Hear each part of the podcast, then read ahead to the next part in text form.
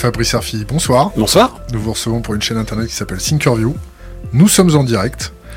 On vous reçoit dans le cadre de votre activité qui est le journalisme, le journalisme d'investigation. Vous travaillez chez Mediapart. Je vois un petit signe de tête. Est-ce que vous pouvez euh, vous présenter succinctement? Bah oui, Fabrice Arfi, euh, je suis journaliste depuis 1999, c'est-à-dire depuis l'âge de, de 18 ans. Je viens de Lyon, où j'ai commencé euh, à la fois dans la presse euh, locale, à la fois dans la presse nationale, à la fois dans la presse payante, à la fois dans la presse gratuite, à la fois dans la presse euh, féminine, dans la presse d'annonce légale. Et je suis à Mediapart euh, depuis euh, sa fondation en, en 2008 et où je dirige aujourd'hui le, le service dit des enquêtes avec euh, une deuxième personne qui s'appelle Michael Ashdenberg. On vous reçoit, on va commencer la, la première partie de l'interview euh, sur Sarkozy-Kadhafi. Ouais. Petit sujet euh, que vous pouvez nous résumer et on va vous poser des questions pour entrer dans le détail. Ouais. Est-ce que Sarkozy est un menteur? Ah oui, Sarkozy euh, euh, est, un, est un menteur indéniablement à la, à la lumière de, de, de ce dossier, et notamment depuis qu'il a été mis en examen pour... et, La présomption d'innocence, non?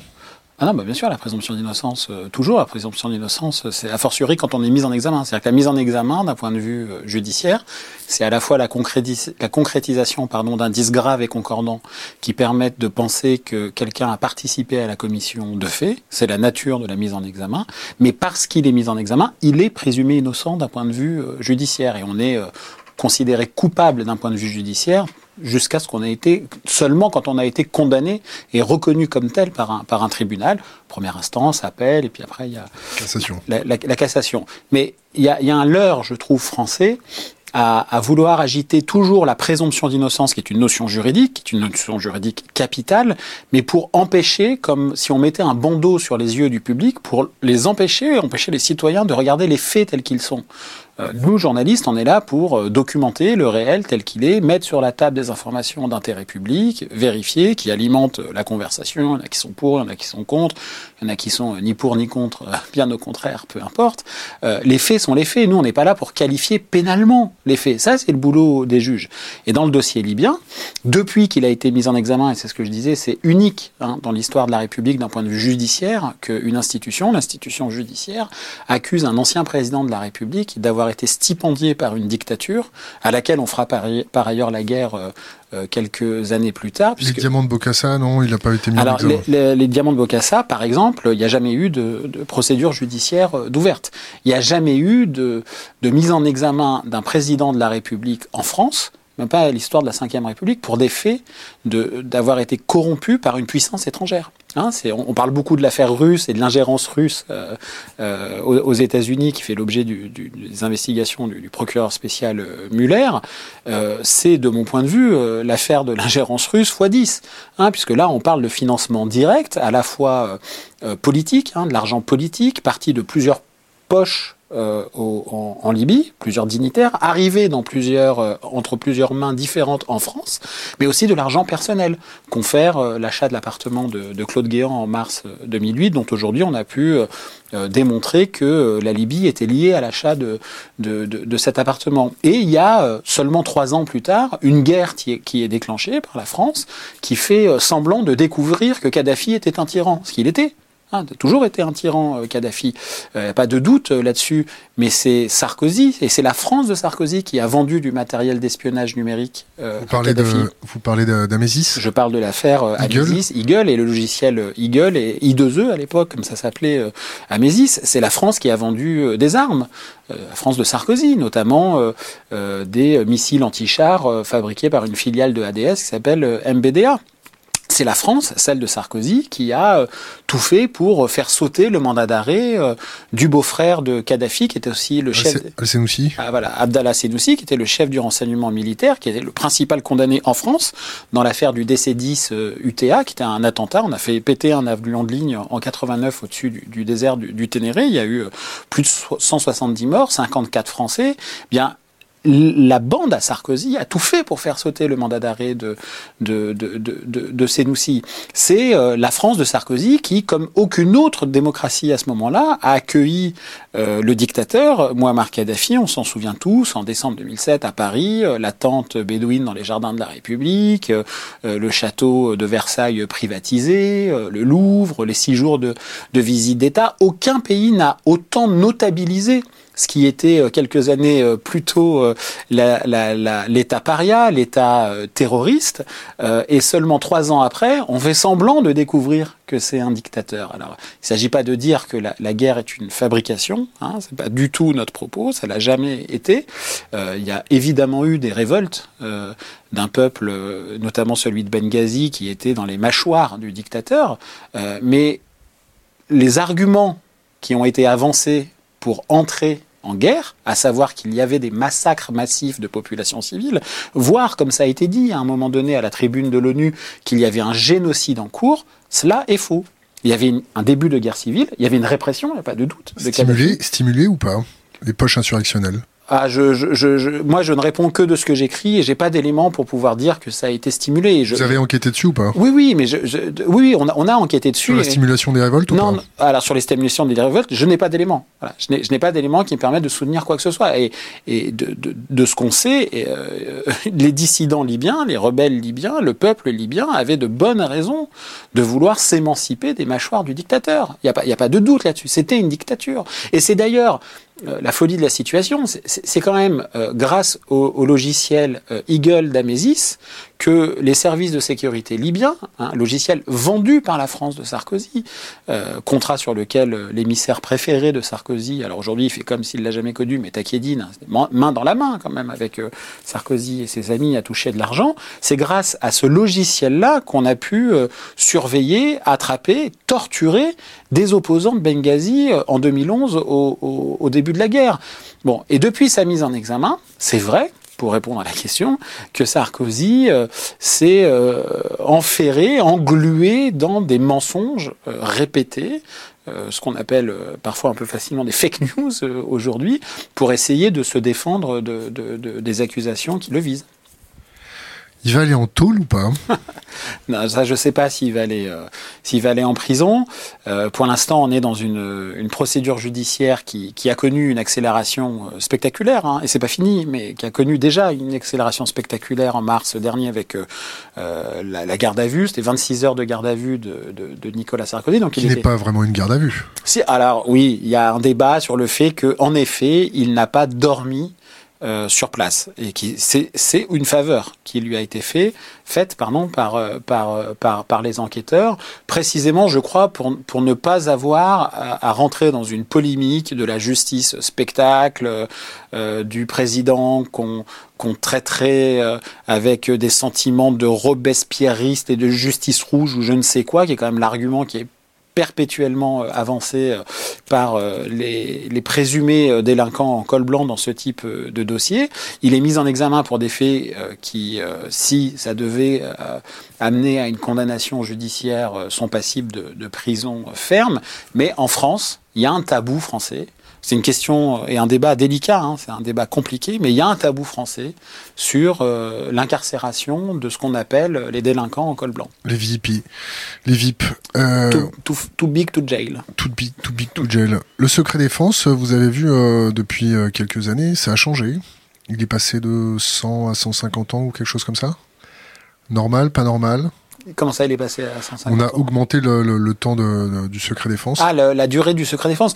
Oui, alors en fait, le, comment dire euh, Moi, j'ai toujours considéré qu'il fallait du secret en démocratie.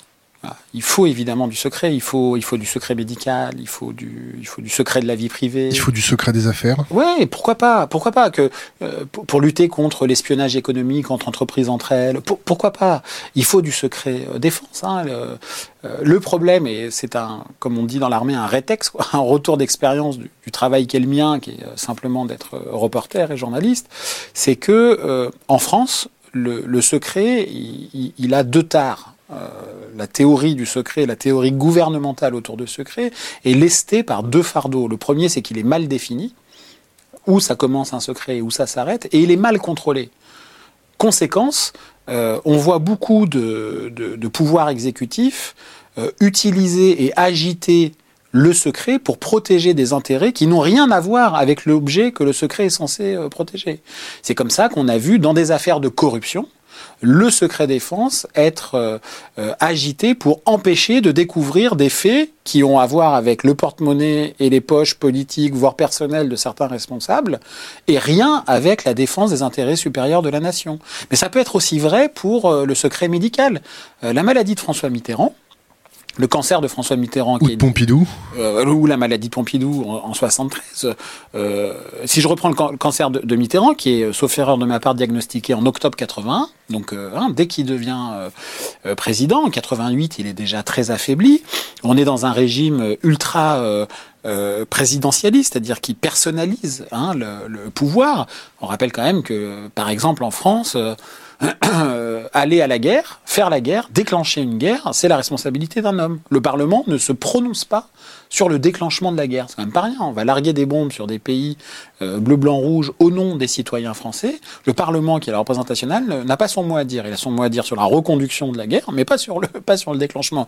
Euh, par exemple, ce qui s'est passé dans la guerre euh, en Libye. Bon, je pourrais parler du pouvoir nucléaire, de tous les pouvoirs ultra concentrés qu'il y a entre les mains du président de la République en France. Eh bien, qu'un homme confère François Mitterrand puisse être euh, euh, frappé d'une maladie qui pourrait interférer dans sa charge publique, je suis désolé, c'est une information d'intérêt public.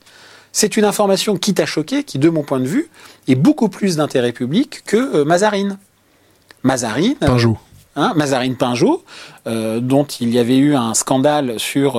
on a utilisé des moyens de l'État pour protéger cet enfant caché. sincèrement, Hein, j'essaie de jouer franc jeu là. Si j'avais été journaliste à l'époque et j'avais eu les informations, je suis pas certain que je les aurais euh, rendues publiques. Parce que au fond, si on réfléchit sur euh, sur Mazarine, c'est quoi le problème? Euh, C'est que ce soit un enfant adultérin? moi, ça me choque pas que les moyens de l'État protègent des enfants du président. Ce sont des cibles, les enfants du président. et on peut faire chanter le président on peut euh, prendre en otage les enfants du président. C'est normal de les protéger. Donc ça ne me choque pas qu'on protège une fille du président, même si c'est une fille cachée. Considérer que ce soit un scandale, ce serait considérer que c'est un scandale parce que c'est une fille adultérine. Donc, je ne dis pas que j'aurais pas publié, je ne sais pas, je n'étais pas dans le contexte de, l'époque, mais je dis que c'est, de mon point de vue, euh, beaucoup moins d'intérêt public a priori, vu de loin, et d'où je suis, donc c'est facile de dire ça avec le recul, hein, euh, que la maladie du président. Et pourtant, la santé, le secret médical, est un secret qu'il faut évidemment protéger. Quoi de plus intime avec les sentiments, la vie amoureuse que la maladie? Mais agissons au cas par cas et à la jurisprudence. Revenons, revenons à, la, mythomanie présidentielle, la mythomanie supposée présidentielle. Euh, on a suivi le cache investigation d'hier d'Élise Lucet, on lui mhm. passe le bonjour d'ailleurs. Il euh, y a eu quelques petits décès suspects. Hmm.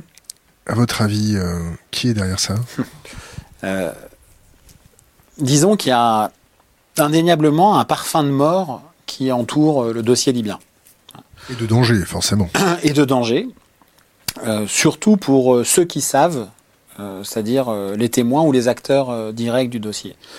Il y a des exemples documentés, hein, précis de, de, ce que je vais dire. Par exemple, euh, on a un ancien euh, Premier ministre et ministre du pétrole libyen, qui s'appelle Choukri Ghanem, euh, qui est au cœur de l'affaire des financements, hein, qui est vraiment qui a les, mains dans le cambouis du financement présumé occulte de la campagne, et pas que, de, la France et, de la Sarkozy entre 2005 et, 2007. De l'UMP. à l'époque, c'était, l'UMP, mais pas que. Hein. Il y a aussi eu beaucoup de financement personnel, d'enrichissement personnel dans ce dossier. Cet homme, il est l'auteur de carnets manuscrits. il consignait dans un carnet manuscrit ses mémoires, parce qu'il voulait écrire d'ailleurs son, autobiographique. Euh, et euh, à la date d'avril 2007, il a consigné une partie des versements qui ont été opérés pour euh, la campagne de Nicolas Sarkozy par la dictature libyenne. Ces documents, ils ont été retrouvés par la justice euh, autrichienne, d'abord la police autrichienne, ont été transmis à la justice norvégienne dans le cadre d'un dossier précis, et puis transmis à la justice française. Ces carnets ont été authentifiés par ces trois pays européens et authentifiés comme datant de 2007.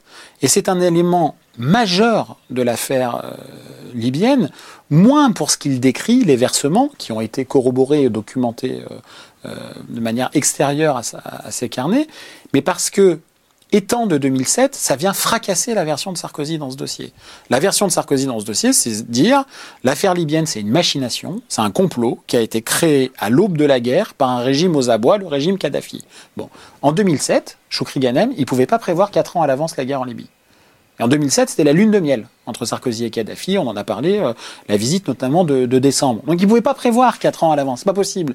Donc c'est la preuve matérielle que ce que dit Sarkozy sur la soi-disant machination liée à l'affaire des financements est fausse. Bon, et eh ben cet homme, euh, moins de 24 heures après des révélations de Mediapart sur cette affaire, c'était en avril 2012, euh, il a été retrouvé au petit matin flottant dans le Danube euh, à Vienne, en Autriche, où il avait trouvé refuge euh, pendant la guerre. Bon. Euh, aujourd'hui, cette mort est considérée, je cite, ouvrez les guillemets, comme hautement suspecte, notamment par les services de renseignement américains, et notamment par un ancien conseiller d'Hillary Clinton qui un jour lui avait écrit un mail en parlant de cette mort, dont l'objet était si tu aimes les crimes non résolus, lis cette histoire. Voilà. Bon, mort suspecte. Bon.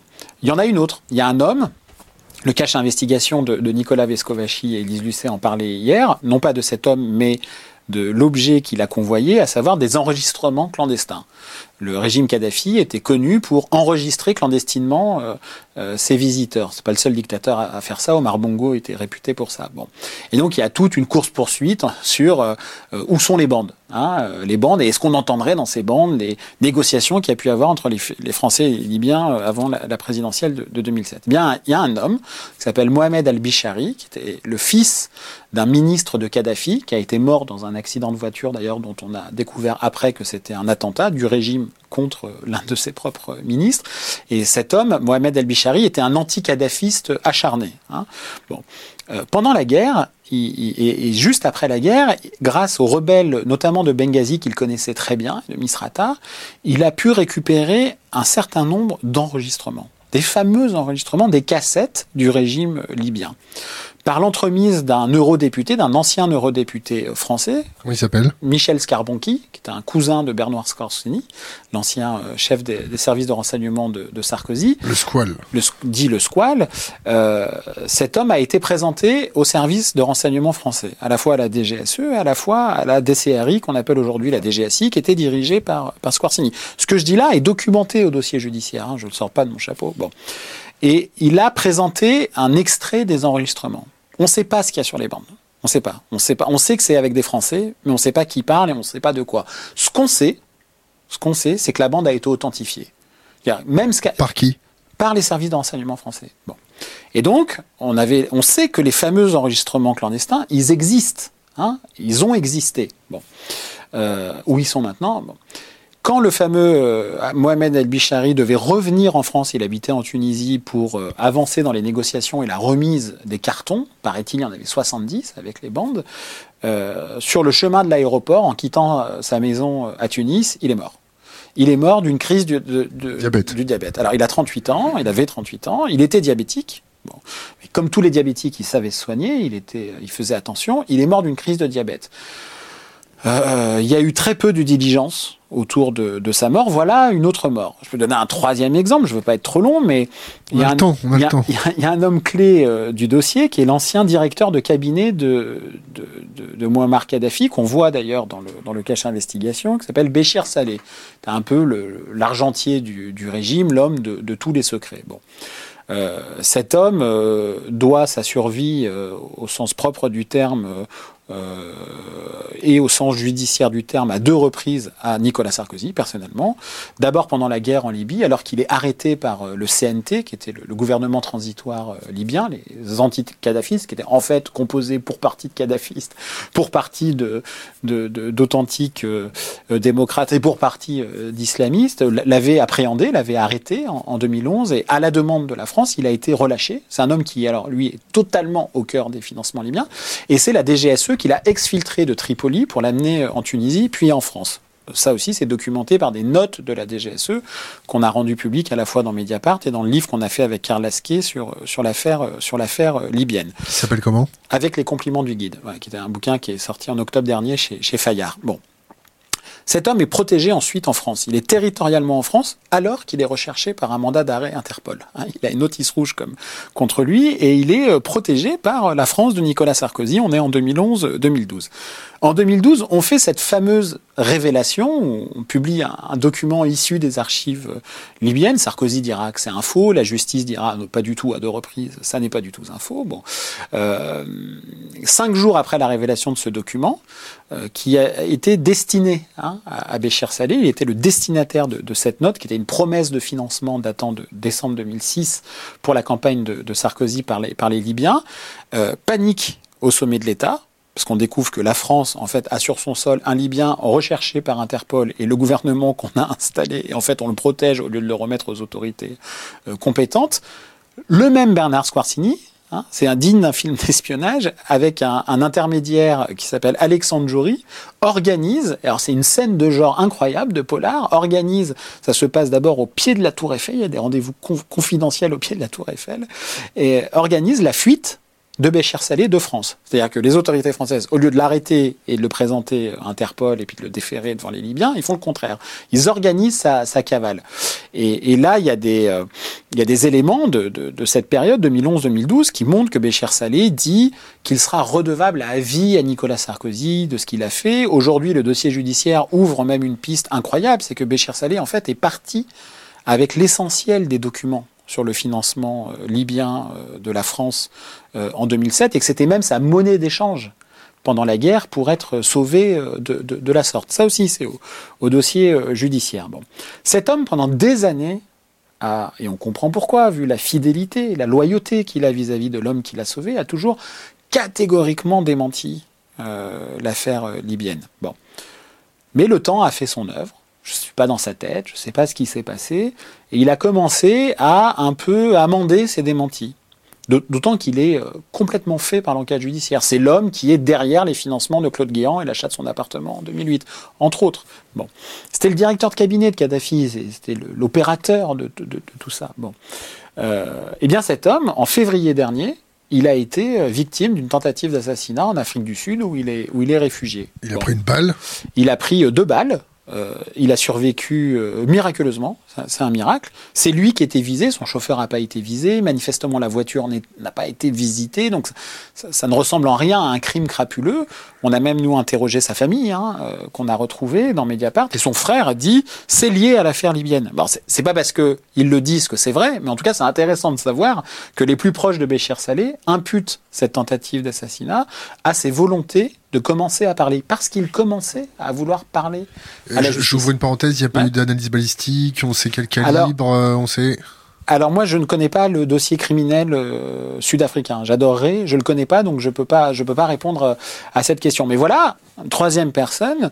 Alors lui n'est pas mort, mais que la mort a frôlé dans cette affaire. Et puis il y a un, autre qui est le premier des Kadhafi, c'est quand même Muammar Kadhafi. La mort de Kadhafi demeure aujourd'hui un mystère. qui a tiré? Eh ben, on ne sait pas. Voilà. Kadhafi, d'abord, euh, renverser le régime hein, et tuer le tyran, c'était pas dans le mandat de l'ONU, déjà, de, base, comme dirait mon fils, c'était pas dans le mandat de l'ONU. Le mandat de l'ONU, c'était une no-fly zone. Hein. Bon, euh, dès les premières heures, voire les premiers jours de, de, la guerre, en fait, on a violé la résolution de, de l'ONU. Bon, on sait que en octobre 2011, Kadhafi s'était réfugié à, à Sirte, qui était sa, ville natale d'ailleurs, et puis il s'enfuit. C'était un convoi d'une dizaine de, de 4x4. Avec des 4x4 français équipés par nos technologies. Alors là, il y avait, c'était pas le, en effet, parce qu'Amésis avait aussi vendu un 4x4 euh, équipé à Kadhafi. Manifestement, c'était pas celui-là qu'il qui, qui avait euh, quand il s'est quand, quand il s'est quand il s'est enfui. On sait que c'est un, un, drone américain qui a d'abord droné le, le convoi pour le disloquer. Hein, il y avait entre 45 et 70, selon les sources, 4x4 euh, dans le, dans le convoi. Puis c'est un avion français, c'est la dernière bombe de, la guerre, c'est un avion français qui a tiré pour, euh, pour tuer. Bon. miraculeusement, là lui aussi, il en réchappe. Et on a, on a tous vu les images de Kadhafi, euh, chopé par la foule, lynché par la foule. Il était extrait comme ça d'un conduit d'égout. il était plus que sévèrement molesté. Il est mis vivant sur une, sur une, sur une voiture. Vous vous rappelez de ses dernières paroles? Non, c'était quoi ces dernières paroles? Qu'est-ce que j'ai fait Qu'est-ce que je t'ai fait ah, Qu'est-ce que qu'est-ce que j'ai fait moi? Oui, il y avait aussi un, paraît-il, un tout ça pour ça, qui a un côté très shakespearien dans, dans, voilà. Euh, et là, on n'a plus d'image après, et on, on, a le cadavre de Kadhafi, et on voit l'impact de balles. Bon, euh, l'ONU a demandé à pouvoir faire une autopsie et avoir accès, s'il y en avait eu, aux autopsies du cadavre de Kadhafi, le CNT, donc le gouvernement transitaire libyen, qui était vraiment dans la main de la France et du Qatar euh, à l'époque, a refusé. Donc on n'a pas de vérité médicale scientifique sur la mort euh, de, de Kadhafi. Ce qu'on sait en revanche, notamment grâce euh, aux révélations, pas que, mais du Canard enchaîné et de son ancien rédacteur en chef Claude Angéli, c'est qu'il y avait une cinquantaine d'hommes des forces spéciales françaises sur place autour de, la scène qu'on décrit. Alors moi, je ne sais pas ce qui s'est passé. Je ne sais pas qui a tiré. Ça peut très bien être un Libyen euh, qui, euh, vivant euh, sous le joug de la dictature, se venge comme, comme, comme ça peut arriver dans ce type de scène. Ça peut être un, un, des participants à la coalition, un agent, une barbouze, j'en sais rien. Ce qui est certain, ce qu'on peut dire de manière factuelle, c'est que rien n'a été fait pour le garder vivant. On le chope, il est vivant.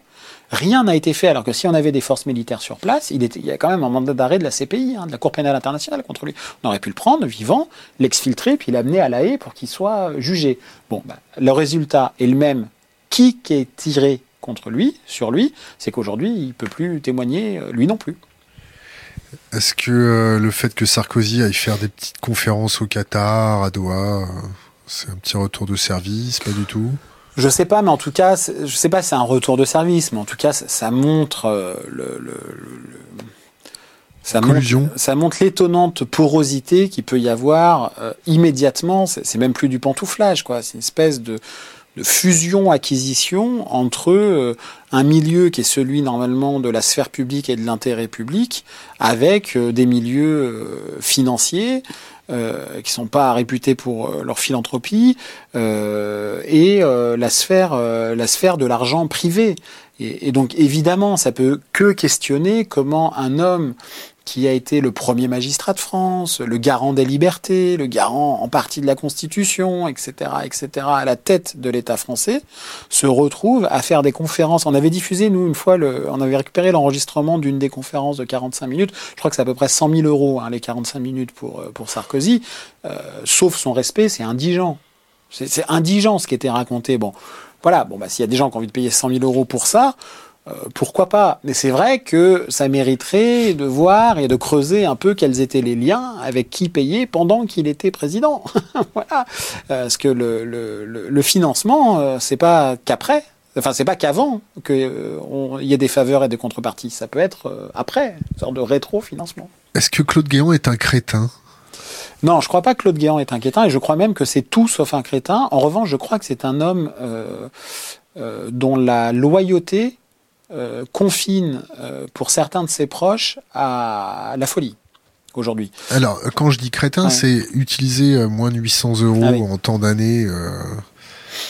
Il faut, il faut être un peu non, bête. Alors, il faut être quoi? Non, non, il faut être gonflé. Mégalomane? Non, il faut être gonflé d'un sentiment d'impunité dont nous, qui n'évoluons pas dans ce type de milieu, avons du mal à, à saisir l'ampleur. C'est la maladie du pouvoir Ouais, c'est la maladie du pouvoir français. Je peux même dire que moi, dans toutes les enquêtes euh, que j'ai que j'ai que j'ai que j'ai faites, j'y ai trouvé deux invariants tout le temps, tout le temps, tout le temps. C'est les paradis fiscaux, espèce de boîte noire comme ça. Euh, au cœur de, de, de, la mondialisation qui permettent pas simplement d'éviter de payer l'impôt, ça, c'est une des fonctions des paradis fiscaux, mais c'est surtout des, lieux qui permettent de dissimuler l'origine et la destination de l'argent sale. L'argent du crime, l'argent de la drogue, l'argent de la corruption, parfois l'argent du, terrorisme. Bon. Euh, et le deuxième invariant, c'est le sentiment d'impunité.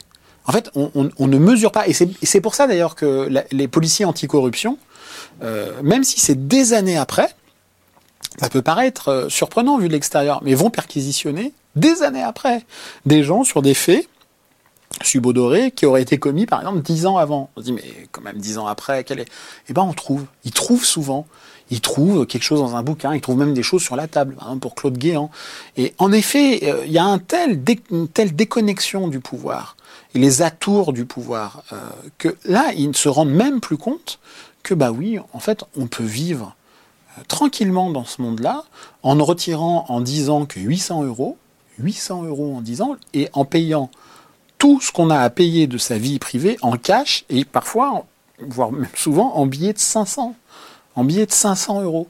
Et, ça n'est pas déclaré, tout ça est complètement euh, hors sol euh, du point de vue des textes, des textes réglementaires, mais on peut aussi euh, et c'est sidérant. S'acheter un très bel appartement derrière l'Arc de Triomphe, c'est toujours Claude Guéant, en mars 2008, c'est trois mois après la visite de, de Kadhafi. Qu'il n'a pas payé très cher d'ailleurs. Qu'il a payé 700 000 euros pour un, 90, un 90 mètres carrés et il a amené 500 000 euros qui sont arrivés sur son compte en banque euh, 20 jours euh, plus tôt, juste avant l'achat devant le, devant le notaire, en faisant croire que cet argent euh, provenait de la vente de petites toiles d'un peintre hollandais. Bon, des toiles qui valaient euh, plus de plus de 10 fois moins. 30 000 euros. Voilà. En fait, en fait, cet argent, c'est un montage qui passe euh, par le truchement de sociétés euh, offshore, dont le prix a été compensé par qui? Par la Libye.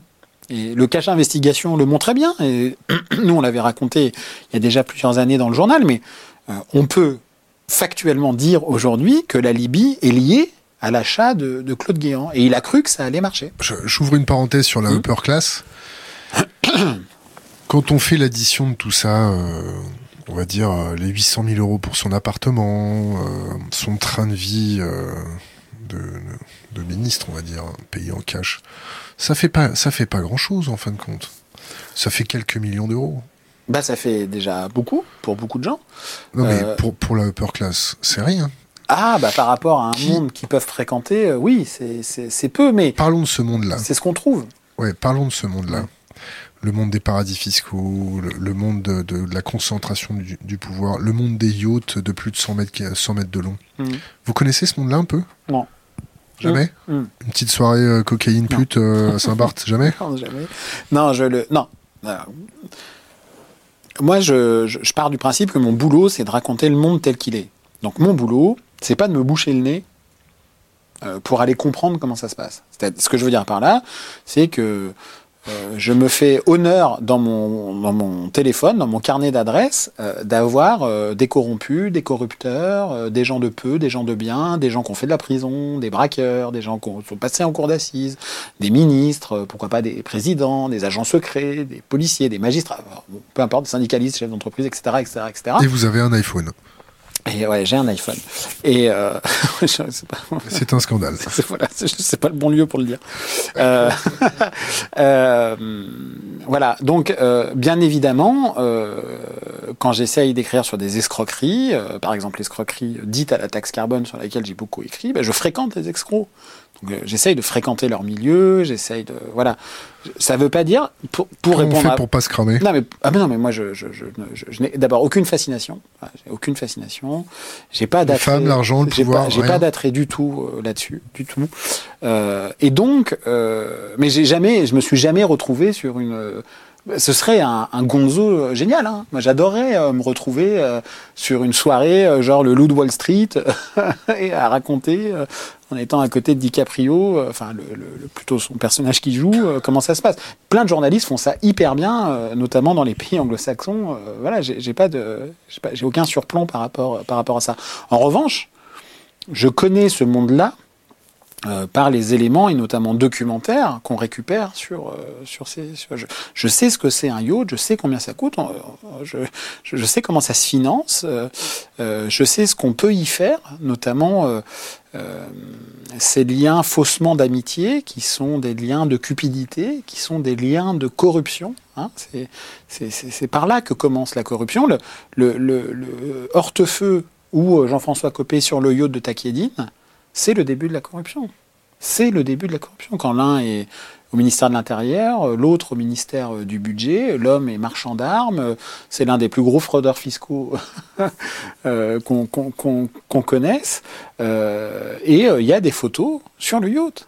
Avec les femmes, on les voit, ou dans la piscine, la fameuse photo de Copé, là, qu'on avait rendue publique, de Copé barbotant, en quelque sorte, dans la fraude fiscale, puisque la, la piscine hein, et, toute la maison au Cap d'Antibes faisait partie d'un énorme montage euh, frauduleux, hein, du point de vue du, du, fisc, qui a réclamé depuis, je crois, plus d'une vingtaine de millions d'euros à, à, après nos révélations. Donc c'est, c'est un monde dont les mondanités euh, sont parfois le, le, le marchepied de la corruption. Voilà. Ça n'est pas que du plaisir. C'est euh, euh, c'est dans ces moments qu'on fait des photos. Et puis les photos, bah, c'est embêtant. Voilà. C'est peut-être comme ça qu'ils se tiennent. Ça peut être, notamment comme ça, bien sûr. Puis ils peuvent faire d'autres choses aussi, non? Bah, Je sais pas, après ça, oui, oui, on peut faire plein de choses. Ouais. Hors la loi. Je sais pas, peut-être, je sais pas. Revenons, revenons à notre affaire. Euh, quand on voit Sarkozy euh, pousser des grands cris d'orfraie, ça, ça, ça t'a fait quoi de, de, voir ça Genre, oh, il raconte n'importe quoi, Mediapart, le document était faux, ouais. ça passe à TF1 Ouais, ouais, ça passe à. Ben, moi, j'ai un, un, avocat en droit de la presse, là, avec qui je m'entends oui, bien, Christophe Bigot, qui est un super avocat, qui est, voilà, qui est l'avocat qui avait relu le, le livre pour Fayard, qui est spécialisé notamment dans les maisons d'édition, qui est un mec absolument génial. Et euh, il m'avait euh, il m'avait appelé après le passage de TF1, il m'avait dit J'espère que vous allez demander un droit de réponse équivalent pour passer. À... C'était un peu une boutade, mais c'était en, en, droit, c'était pas, c'était pas, c'était pas faux parce que euh, on a compté. Hein, il a, il a cité dix fois Mediapart. Voilà, aux 20h de, de TF1, dix fois, bah, c'est super. En même temps, on a un attaché de presse absolument formidable. Avait déjà, c'était déjà le cas pendant l'affaire Bétoncourt, donc on, on va surtout pas lui demander d'arrêter ça. Euh, mais en fait, ce qui était incroyable après sa mise en examen, c'est de voir un ancien président de la République, alors qui sur la forme est, bon, il est, impressionnant, quoi. Il fait, il est, vigoureux, il est, droit dans ses bottes, dans la forme. Il est hyper combatif, il est même violent d'un point de vue symbolique, la façon dont il s'exprime, etc. Mais en réalité, sur le fond, ce qu'il raconte, c'est un bullshit de A à Z. Il n'y a pas un truc factuel qu'il a dit sur le 20h de TF1 qui, qui est vrai. Pas un truc. Même quand il dit qu'il a appris euh, qu'il allait être placé en garde à vue euh, le matin même, c'est faux. Même ça, c'est faux. Voilà. En fait, il savait depuis un mois et demi hein, qu'il allait être entendu comme mise en cause par les policiers, donc il a eu le temps. Et les, les, les, les policiers ont agi comme des gentlemen. Hein. Il a eu le temps de préparer son audition, Sarkozy. Bon, euh, il a eu un mois et demi pour le faire. D'ailleurs, il connaît le dossier par cœur quand il arrive, quand il arrive euh, en garde à vue. D'ailleurs, il arrive avec sous le bras, pour la petite anecdote, avec notre livre qu'on a fait avec Karl dont je parlais tout à l'heure. Il vient avec notre livre pour dire à quel point c'est bon. Mais en fait, on a un Sarkozy qui fait semblant. Mais il n'est pas bête. Il, en plus, un ancien avocat et toujours avocat. Euh, il fait semblant parce qu'il pense que ce qu'il lui faut gagner, c'est la bataille de l'opinion publique, il fait semblant de croire que son problème, c'est Mediapart. C'est pour ça qu'il nous déchire. Il veut dire, en fait, il dit, euh, kadhafistes euh, euh, sont des dictateurs, c'est des tueurs, euh, Mediapart, c'est des faussaires, Takiedine, c'est un fou. Il fait du Schopenhauer de cuisine. C'est ça, ça c'est ça, c'est une stratégie comme si, comme si les juges français, trois des plus grands magistrats français, la police anticorruption, le parquet, euh, allaient décider euh, d'accuser et de mettre en examen un ancien président de la République en faisant confiance aveuglément à l'ancien régime dictatorial, en faisant confiance aveuglément à Takedine ou en ne se basant que sur les enquêtes de Mediapart. Juste un tout petit peu de respect pour euh, pour les magistrats et les policiers qui bossent depuis cinq ans sur sur ce dossier. C'est quand même un ancien président, un ancien ministre de l'Intérieur. Mais en fait, son problème, c'est plus Mediapart. Là, il s'est cru en 2012. Il a cru qu'il était dans une campagne présidentielle ou je sais pas quoi, mais nous, c'est fini en fait. On n'est plus son problème. Son problème s'appelle les juges. C'est devant eux qu'il va falloir qu'ils se battent. Et il a, il le droit de se battre, évidemment qu'il a le droit de contester sa mise, en, sa mise en examen, il a le droit, avec tous les moyens de la loi, de se battre, et c'est bien la moindre des choses, et il est présumé innocent. Mais non seulement il se trompe d'adversaire, et en plus, quand il essaye d'avancer des pions factuels, c'est totalement euh, bidon. J'ouvre deux parenthèses. Mmh. La première, c'est... Fais la quatrième. Ouais, bon, t'inquiète pas, il nous reste une heure et demie. Euh, euh, la première, c'est le cash qui mmh. circule pendant la campagne. Mmh. Euh, énormément de cash. Tout le monde reçoit des petites enveloppes à gauche, à droite. Ça t'a pas posé des, des, des, des, problèmes en sachant qu'il y a quand même euh, des services de renseignement en France qui doivent avoir un œil dans les campagnes, qui doivent voir un petit peu ce qui se passe, que tout le monde ferme sa gueule pour être trivial? Euh, alors, service C'est la crainte? Non, service de renseignement, je sais pas, mais est-ce que tu te rappelles la fusion entre la, la DCRI et la, la, la DST Entre, la, DST, et l'ERG, pardon. Euh, le FBI où, à la frontière. Où il y a eu où il y a eu un bon écrémage de tous les anti-sarkozystes. Mhm.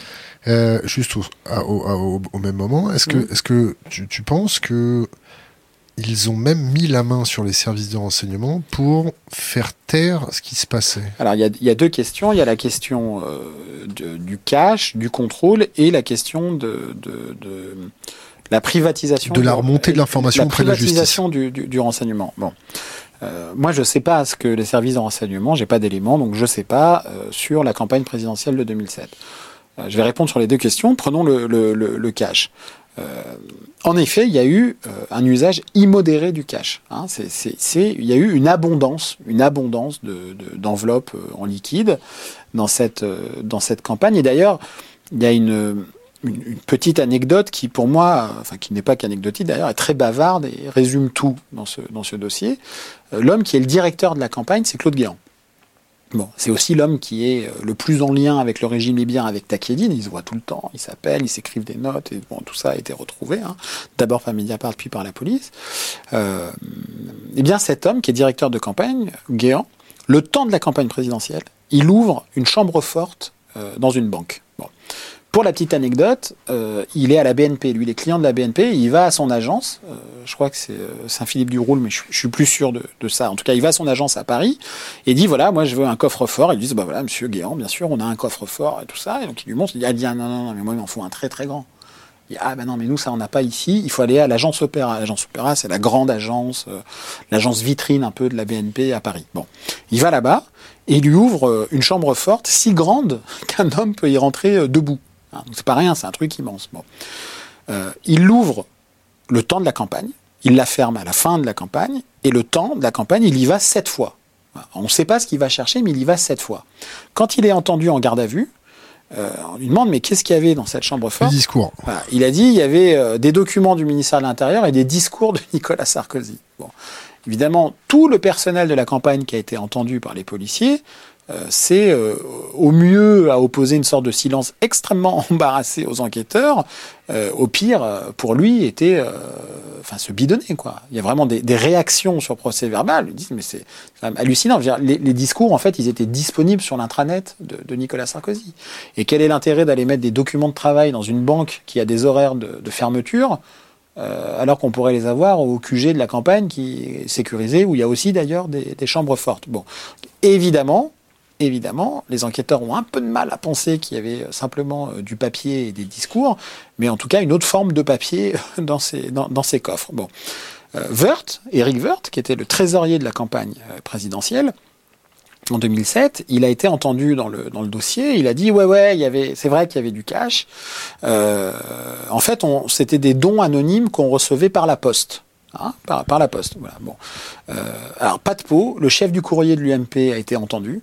Bon, il dit euh, on n'a jamais reçu d'enveloppe euh, avec des billets de 200, des billets de 500 euh, anonymement par la poste. On imagine le gars qui va ou la nana qui va financer une campagne électorale et qui va mettre anonymement 500 euros et les envoyer. Bon, tout ça n'a absolument euh, aucun sens et ça a été démenti. Alors Wirth, il a, conscience du problème. Il dit c'était que 35 000 euros. En réalité, au regard de, de l'enquête, c'est inchiffrable parce qu'on parle de centaines et centaines et centaines de- de- d'enveloppes. et c'est inchiffrable pourquoi? Parce que c'est pour ça qu'on utilise le cash. Parce que ça ne laisse pas de traçabilité, le cash. C'est exactement la, la raison. Et pour répondre à la question, il y a normalement une commission de contrôle des comptes de campagne en France. Mais en fait, c'est c'est le Moyen Âge, cette commission. Elle n'a pas de moyens d'enquête. Euh, elle fait la preuve à chaque élection de son impuissance. C'est quand même la commission qui a raté juste plus de 20 millions d'euros de, fausses factures dans l'affaire Big Malion hein, en 2012. Paul, Bi- Paul Bismuth. Bo- euh, voilà, bon, euh, c'est-à-dire que euh, l'affaire Big Malion nous a quand même montré qu'une campagne présidentielle pouvait coûter plus du double du plafond autorisé. Bon, donc on voit à peu près ce qu'il a pu se passer dans l'affaire euh, euh, des financements libyens euh, pour euh, pour 2007. Et donc là, il y a une atrophie très très française du contre-pouvoir vis-à-vis de cette commission qui n'a de contrôle en réalité euh, que le nom qui par ailleurs euh, fait tout pour ne pas demander de moyens à une classe politique qui est absolument ravie de ne pas les, lui donner pour travailler. Bon, voilà. Euh, ensuite, il y a la question du, des services de renseignement. Et c'est vrai que tout ça se passe dans un moment très, euh, très, très restreint qui est entre 2005 et 2007, le moment où Sarkozy, à part un petit passage de quatre mois à Bercy, est ministre de l'Intérieur. Et en effet, il fait cette fusion DRG et du contre-espionnage, la DST, la Direction de surveillance du, territoire, pour créer ce que Squarcini, qui était son premier patron, appelait le FBI à la française, la, DCRI, dont le premier dossier est quand même un fiasco euh, majeur, euh, l'affaire de, Tarnac, dite de Tarnac, c'est quand même le premier dossier de la DCRI. On a vu ce qu'il en a coûté pour pour le, la notoriété de ce service avec la relaxe de ces de ces de ces dernières semaines. Euh, et en effet, euh, on a vu que la DCRI, à mains égards, il ne s'agit pas de, jeter euh, euh, tous les agents, il y a des gens absolument formidables qui bossent là-bas, il y a des gens qui, qui luttent contre le terrorisme, il y a des, gens qui comptent pas leurs heures, et des fonctionnaires absolument extraordinaires. Il s'agit vraiment pas, vraiment pas, vraiment pas de dire qu'il y a des... voilà, il y, a, encore des bons là-bas. Mais bien sûr, qu'il y a des blocs monolithiques avec les méchants des services et tout, c'est vraiment absolument pas mon propos, mais c'est vrai qu'il y a eu, sous Sarkozy, une volonté de faire de la DCRI la brigade du chef. Et alors là, j'ai une autre anecdote très courte, mais, mais, qui, mais qui pour moi dit... Oui, pardon, je dis très court, parce que je suis habitué aux interviews, il faut faire court. Euh, mais qui dit tout de, de, cela, et qui est dans l'affaire libyenne. Euh, Sarkozy, en 2013, il est plus président mais il panique, littéralement, il panique au sujet du témoignage euh, d'un homme qu'on a vu dans le cache investigation, qu'on avait interviewé dans Mediapart, qui est le, le traducteur de Kadhafi. Hein professeur. Le professeur Moftami Souri, qui est diplomate, hein, euh, à laquelle, contre qui il n'y a, jamais rien eu. C'est-à-dire les, les, les anti-Kadhafistes l'ont jamais poursuivi, la France l'a jamais poursuivi, quelqu'un de très honorable, entre guillemets, euh, et qui a été bah, les yeux, les oreilles et la bouche de Kadhafi dans les relations françaises pendant, pendant, des, pendant des, des, décennies. Bon. Euh, et Sarkozy était paniqué euh, sur l'éventuel témoignage en 2013 que euh, cet homme pouvait, euh, pouvait livrer euh, à la justice, voire, voire aux journalistes. Et ce qu'il fait, c'est qu'il appelle à deux reprises, il est plus président, hein, faut quand même imaginer la, scène, il appelle le chef des services secrets de la DCRI, qui s'appelle Patrick Calvar, et il lui demande ce qu'ils ont sur Mofta Missouri. Bon. Et Calvar est hyper prudent et il, répond pas. Il dit oui, monsieur le président. Il l'appelle quand même monsieur le président, mais bon, il n'est plus président. Mais voilà. Et puis en fait, euh, il rappelle pas. Et Sarkozy appelle son, son chef de cabinet, parce qu'en tant qu'ancien président, il a quand même un cabinet, il a quand même un chef de cabinet chef de cabinet qui, euh, pour euh, la petite anecdote, il s'appelle Michel Godin, c'est l'ancien patron de la police nationale. Ça montre un peu le, prisme hein, de Sarkozy, qu'il lui faut un patron de la police comme chef de cabinet en tant qu'ancien président. Euh, bon, il l'appelle Godin, Sarkozy, et il est énervé. Il dit mais, Calvar, il rappelle pas, etc. Et il a cette phrase exceptionnelle, Sarkozy. Il dit deux points des guillemets, mais il nous est fidèle, lui. Point d'interrogation. C'est-à-dire que l'ancien président de la République, parlant du patron des services secrets intérieurs à son chef de cabinet, demande si, de point ouvrir les guillemets, est-ce qu'il nous est fidèle, lui? Si c'est pas une phrase mafieuse, ça, euh, j'assume, hein, si c'est pas une phrase mafieuse, c'est quoi? Mais pourquoi il dit ça? Parce que pour répondre à la question sur les services de renseignement, oui, sous Sarkozy, je ne sais pas si c'est plus, en tout cas que pour d'autres gouvernements ou d'autres présidences, la, cellule de l'Élysée sous Mitterrand, on a vu ce que, c'était. Le, patron du journal pour lequel je travaille, euh, Edoui Plenel, était quand même euh, le journaliste le plus écouté par, Mitterrand. mais sous Sarkozy, en effet, on a considéré que les services secrets, en tout cas intérieurs, étaient sa chose. C'était la brigade du chef. Et c'est pour ça qu'il se sent impunément capable de dire en 2013, mais est-ce qu'il nous est fidèle, lui? Et ça, pour moi, ça dit tout. C'est le, le petit événement qui, c'est la leçon de choses parfaite de l'état d'esprit de certains au pouvoir face à ce type de dossier. On va, on va revenir à notre affaire, qu'on n'a d'ailleurs pas quittée. Euh, on, a, on a Sarkozy qui a nommé un, pseudo-ambassadeur euh, bodybuildé qui a manqué de respect euh, au monde arabe tout entier, qui s'est fait toper avec euh, énormément d'argent liquide mm. la guerre du Nord. Mm. avec des billets qui étaient avec des numéros de série qui se suivaient. La Banque Centrale Européenne est capable de dire d'où ça vient.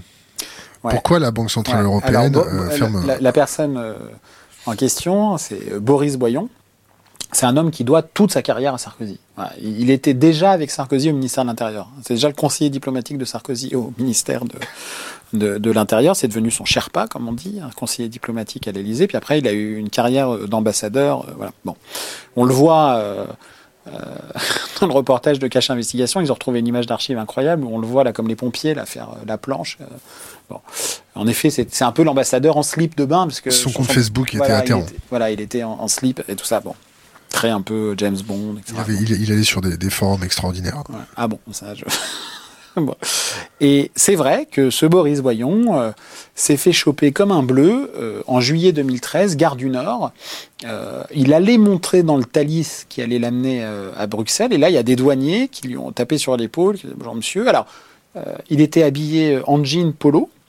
Il n'avait pas de téléphone sur lui. Il n'avait pas de papier sur lui pas de papier d'identité, il avait juste, si je me permets, juste deux cartes bleues sur lesquelles il y avait son identité, donc bon, il est quand même pas si futé que, ça, parce qu'il y a quand même son nom sur la carte bleue, il y en avait deux. Et les, et les douaniers lui disent, c'est une phrase réglementaire, est-ce que vous avez quelque chose à déclarer supérieur à temps, etc. Il dit non. Il dit, bon, bah, très bien, est-ce que vous pouvez ouvrir? Alors il avait un petit sac à la main, puis un sac à dos. Et donc il ouvre, et euh, dans le sac, il y a un sac, il ouvre le sac dans le sac. Dans le, sac, dans le sac, il y a, une, un sac plastique qu'il ouvre et là, il y a 350 000 euros en cash et 40 000 dollars en cash sur les deux sacs euh, confondus. Bon. Et il dit, Boris Boyon, euh, parce que les douaniers lui disent, bah, d'où vient l'argent? Parce que déjà, là, de base, il y a manquement déclaratif. Bon, voilà, ça c'est illégal. blanchiment de fraude fiscale, parce que c'est de l'argent qui n'est pas déclaré, très bien. Mais il y a d'où vient l'argent? Quelle est l'origine de l'argent? Et donc, il monte un chantier pas possible en disant que c'était euh, de l'argent que lui avait versé un entrepreneur irakien, parce que quand il avait été, euh, après avoir été ambassadeur en Irak, il avait monté une boîte de consulting pour faire du business. Ce qui montre d'ailleurs que on est ambassadeur, après on pense on peut faire du business avec le pays dans lequel on a été ambassadeur, tout va bien. C'est comme les conférences de Sarkozy, tout va bien. Bon, euh, bon, il se trouve qu'en fait c'est pas vrai. c'est complètement bidon. L'entrepreneur dit qu'il l'a jamais euh, mais c'est complètement bidon pour une raison encore plus simple, c'est que en effet les billets d'abord sont neufs et tous les numéros se suivent. Et ça veut dire une chose très simple, c'est que les billets n'ont jamais été mis en circulation dans l'économie réelle. Et que ces billets proviennent de l'eau fabriqués par des banques euh, centrales européennes.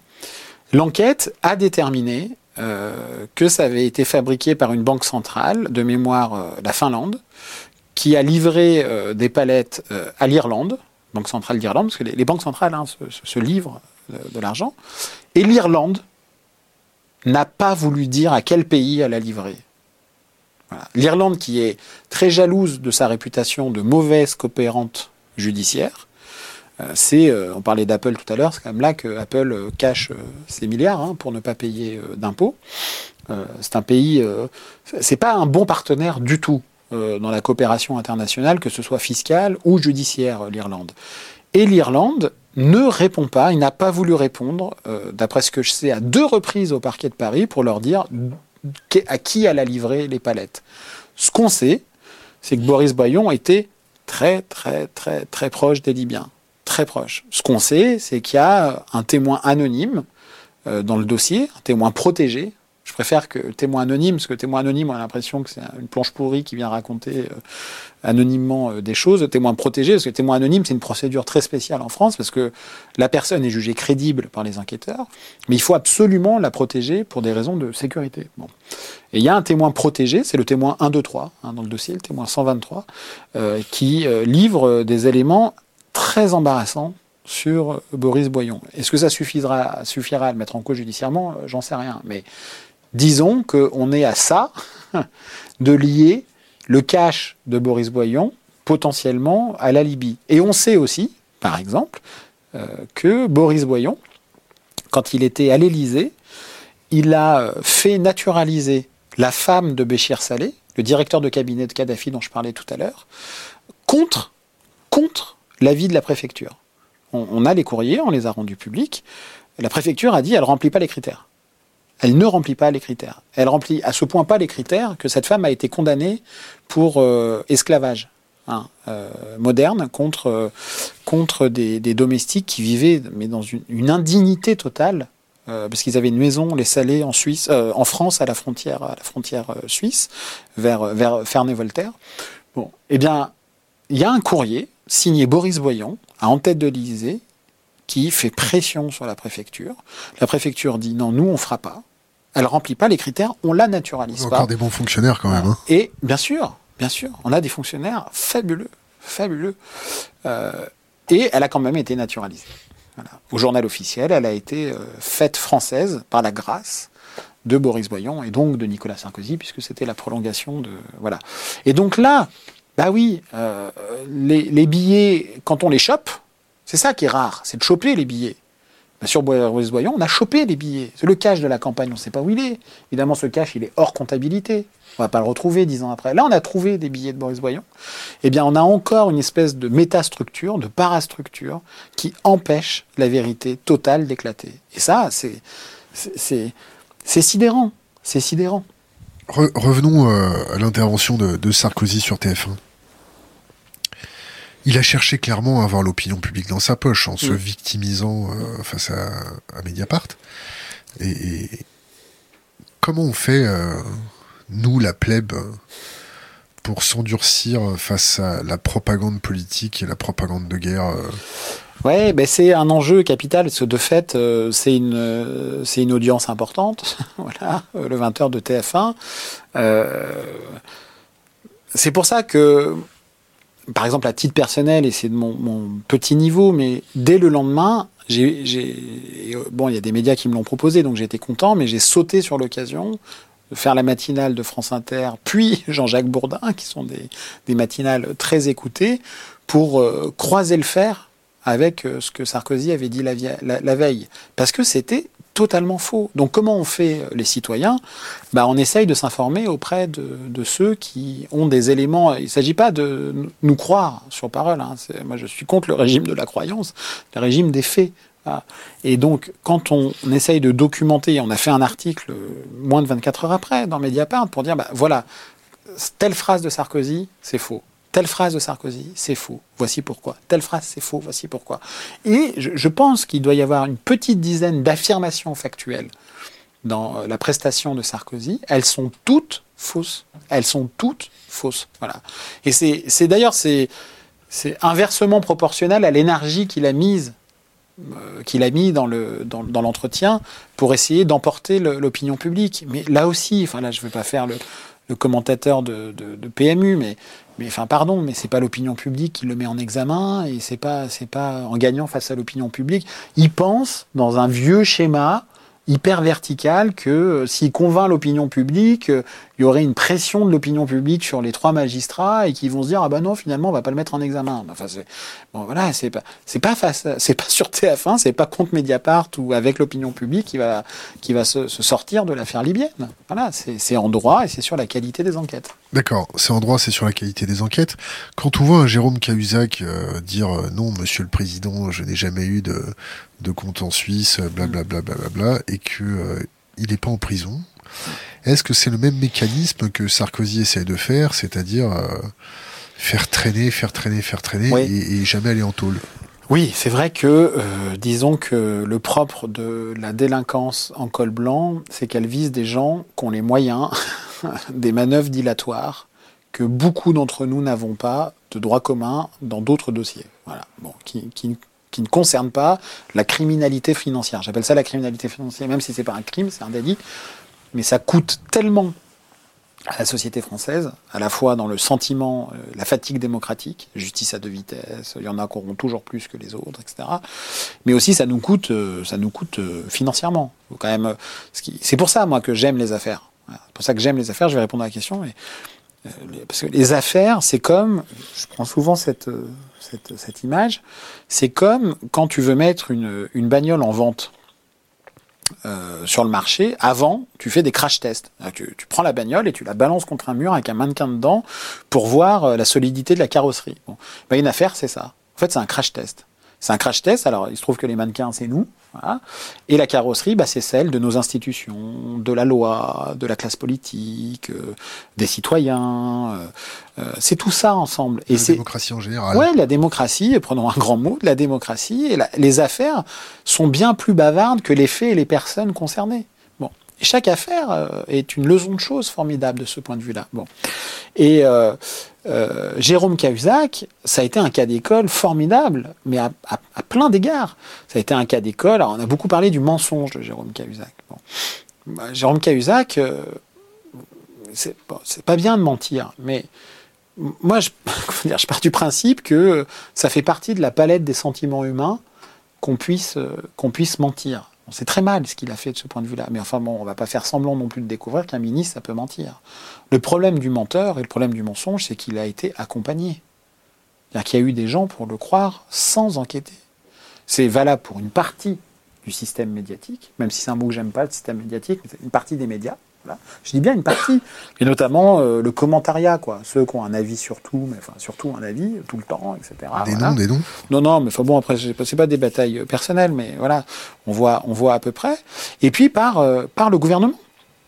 On oublie toujours, toujours cet épisode de l'affaire Cahuzac, mais alors que la justice enquêtait, hein, on est début janvier 2013, le parquet de Paris est déjà en enquête préliminaire, le gouvernement a dans le dos du procureur Molins, lequel dira plus tard devant la commission d'enquête parlementaire que de mémoire de magistrat au parquet, il n'a jamais vu ça, a diligenté le gouvernement une enquête parallèle, secrète, dans le dos du, parquet, auprès des autorités administratives suisses, en posant des mauvaises questions en Suisse, qui ont répondu au gouvernement français, dont la réponse était qu'Ahuzac n'avait pas de compte en Suisse. Ça a fuité très vite au JDD, journal ami de, la sphère euh, euh, Cahuzac, Fuchs, etc., euh, et qui titre en une Les Suisses ont blanchi Cahuzac. Et le gouvernement, c'était Pierre Moscovici, quand même, aujourd'hui commissaire européen, qui avait oublié de prévenir le parquet de ses diligences, n'a pas oublié de lui donner en revanche la réponse des Suisses. C'était quoi ça? Bah, C'était juste une manœuvre pour couper l'herbe sous le pied du procureur procureur dont on rappelle, je rappelle quand même en France qu'il est soumis hiérarchiquement au pouvoir exécutif. Heureusement qu'on est tombé sur un procureur, François Molins, qui là euh, a préféré l'indépendance à la loyauté euh, hiérarchique. Parce que Molins, il aurait très bien pu, avec ce document, dire bon bah fin de l'histoire, ok. Ok, bon, vous avez fait l'enquête, il euh, n'y a pas, je, je, classe ensuite, fini. Aujourd'hui, là, nous, Mediapart et moi, je serai le pire des accusateurs calomniateur euh, en France, et Jérôme Cahuzac serait peut-être Premier ministre, ou euh, enfin en tout cas c'est la destinée qu'on lui prédisait à l'époque. Molins, il a dit, hop là, non, moi je vais faire des vraies questions en Suisse, hein, avec l'enquête, et puis l'enquête de Mediapart, on va faire des vraies questions. Puis bah, avec les mêmes éléments, il pose des questions, et bizarrement, les Suisses, ils disent, ah bah si, en fait, il y a un compte en Suisse et tout ça, etc. Voilà, bon. Et c'est vrai, pour répondre à la question, que l'affaire Cahuzac, je l'ai écrit dans le journal, et ça m'a valu d'ailleurs des débats euh, compliqués, euh, parfois à l'extérieur, mais j'assume vraiment cette position de, dire qu'elle illustre le tabou français, on parlait déjà un peu tout à l'heure, sur la prison dans la lutte contre euh, la délinquance en col blanc. on peut tout à fait ne pas être pour le tout carcéral, pour la prison, et d'ailleurs on voit à quel point la prison est un lieu d'indignité en France. Euh, la réinsertion est, en faillite. Euh, foyer de radicalisation. C'est voilà, c'est des écoles du crime. C'est une décision tellement dure de mettre quelqu'un en prison que évidemment aucun magistrat ne fait ça, euh, fait ça à la légère. Mais on peut aussi constater, hein, de tenir tous les bouts, que ce sont souvent les mêmes qui n'y vont pas. Euh, et que c'est pour ça que moi je suis pour le décentrement, que dans d'autres pays, bah, ça se passe pas comme ça en fait. Dans d'autres pays, des démocraties libérales au sens. Euh, Lesquelles? bah, En Allemagne, euh, en Angleterre, aux États-Unis, en Israël. Euh, on va en prison pour des délits qui sont des atteintes à la probité. Et personne ne discute là-bas de la justice robespierriste, des juges rouges, c'est quoi En Israël, en ce moment, les enquêtes concernant le Likoud, euh, il y a des quelques freins quand même, non? Alors non, alors c'est un pays, euh, c'est un pays, euh, c'est un pays bizarre, Israël. C'est un pays bizarre de ce point de vue-là. C'est un pays qui a quand même mis son premier ministre, Ehud Olmert, en prison pour des bacs de 14 000 euros 14 000 euros sur un marché, sur des pots de vin, sur un marché immobilier. Bon, 14 000 euros, c'est pas, pas, pas les montants dont on parle dans l'affaire libyenne ou Big Malion ou je ne sais quoi, ou même Cahuzac. Bon, euh, il y a euh, l'actuel Premier ministre Netanyahou qui a été euh, mis en cause et entendu comme mis en cause par la police dans plusieurs affaires et il est cerné par la justice anti-corruption. donc voilà, c'est, un pays de ce point de vue-là qui est un pays ambivalent. il faut, sincèrement, il faut ce qu'on fait pas. Hein. Euh, je veux dire, euh, Netanyahou, il est, interrogé, mis en cause par la police anticorruption alors qu'il est en fonction. Alors qu'il est en fonction en France. Euh, bon, en, Angleterre, je citais l'Angleterre tout à l'heure, un, député qui a triché sur ses notes de frais, triché sur de frais, il a fait six mois de prison ferme. Il s'appelle Denis McShane, et ça n'était pas le seul hein, du tout. Hein. Il a fait un livre pour expliquer pourquoi c'était normal. Bon. En Allemagne, le patron du Bayern de Munich, qui a fraudé le fisc, euh, des montants euh, très importants, il a été condamné à trois ans de prison ferme. Il est allé en prison et il a pas, il s'est même excusé devant le peuple allemand de l'argent qu'il avait volé, etc. Parce que la fraude fiscale, c'est du vol, hein, ni plus ni moins que du vol. c'est un enrichissement personnel. un ancien gouverneur de l'Illinois aux États-Unis, qui avait essayé de monnayer un, un siège sénatorial, il a été condamné à 14 ans de prison ferme. Et il est allé en prison. il n'a pas fait les 14 ans, il est allé en prison. Bon. Euh, en France, euh, les derniers à être allés euh, en prison pour des affaires d'atteinte à la probité, c'était dans les années 90. C'était Carignon, c'était l'ancien secrétaire d'État Boucheron. voilà. Et depuis, bah, il n'y a, pas eu. Et le jugement Cahuzac, en première instance, il a été condamné à trois ans de prison ferme, donc il était certain avec une peine pareille de faire au moins quelques mois euh, à l'ombre. Et en appel, euh, il a été condamné à 4 ans de prison. Là, on a l'impression que c'est aggravé, mais en fait, non. Seulement 2 avec euh, du ferme, donc 2 avec sursis. et 2 ans de prison ferme, c'est le palier qui permet d'aménager la peine. Bon, donc aujourd'hui, ce qu'on peut dire, c'est qu'il est plus du tout certain d'aller en prison comme c'était le cas en première instance. C'était exactement ce qu'ils voulaient, parce que la, la, chose dont ils ont le plus peur, c'est ça l'exemplarité de leur point de vue, c'est ça, c'est la, c'est la prison qui, qui, fait peur. Et donc là maintenant, il va, se, il va être présenté devant un juge d'application des peines, et la probabilité que celui-ci l'envoie derrière les barreaux est quasi proche de zéro. On fait une petite parenthèse. Euh, on a vu émerger euh, ces derniers temps euh, des, des codex, euh, des fact-checks, des, des listes blanches de, de médias. Patenté et accrédité pour déterminer ce qui était la réalité. Est-ce que tu as un point de vue là-dessus sur ceux qui déterminent la liste, mm. les gens au sein de cette liste-là et les répercussions sur l'esprit critique du public? Euh, C'est une question euh, hyper importante et très compliquée.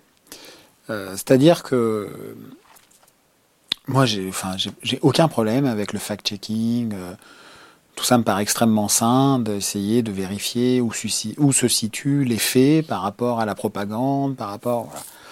Après. Euh, propagande de quel côté? bah, Je sais pas, n'importe lesquels. La propagande gouvernementale, la propagande d'entreprise, euh, propagande syndicale, la propagande militante. Euh, voilà, genre, euh, peu, peu, importe, il y a des propagandes et il y a des, il y a des informations qui, comme le Canada Dry, ont la couleur, l'odeur, mais n'en sont pas. Et donc, c'est bien que des journalistes viennent dire, bah non, voilà, les faits, c'est ça. Bon.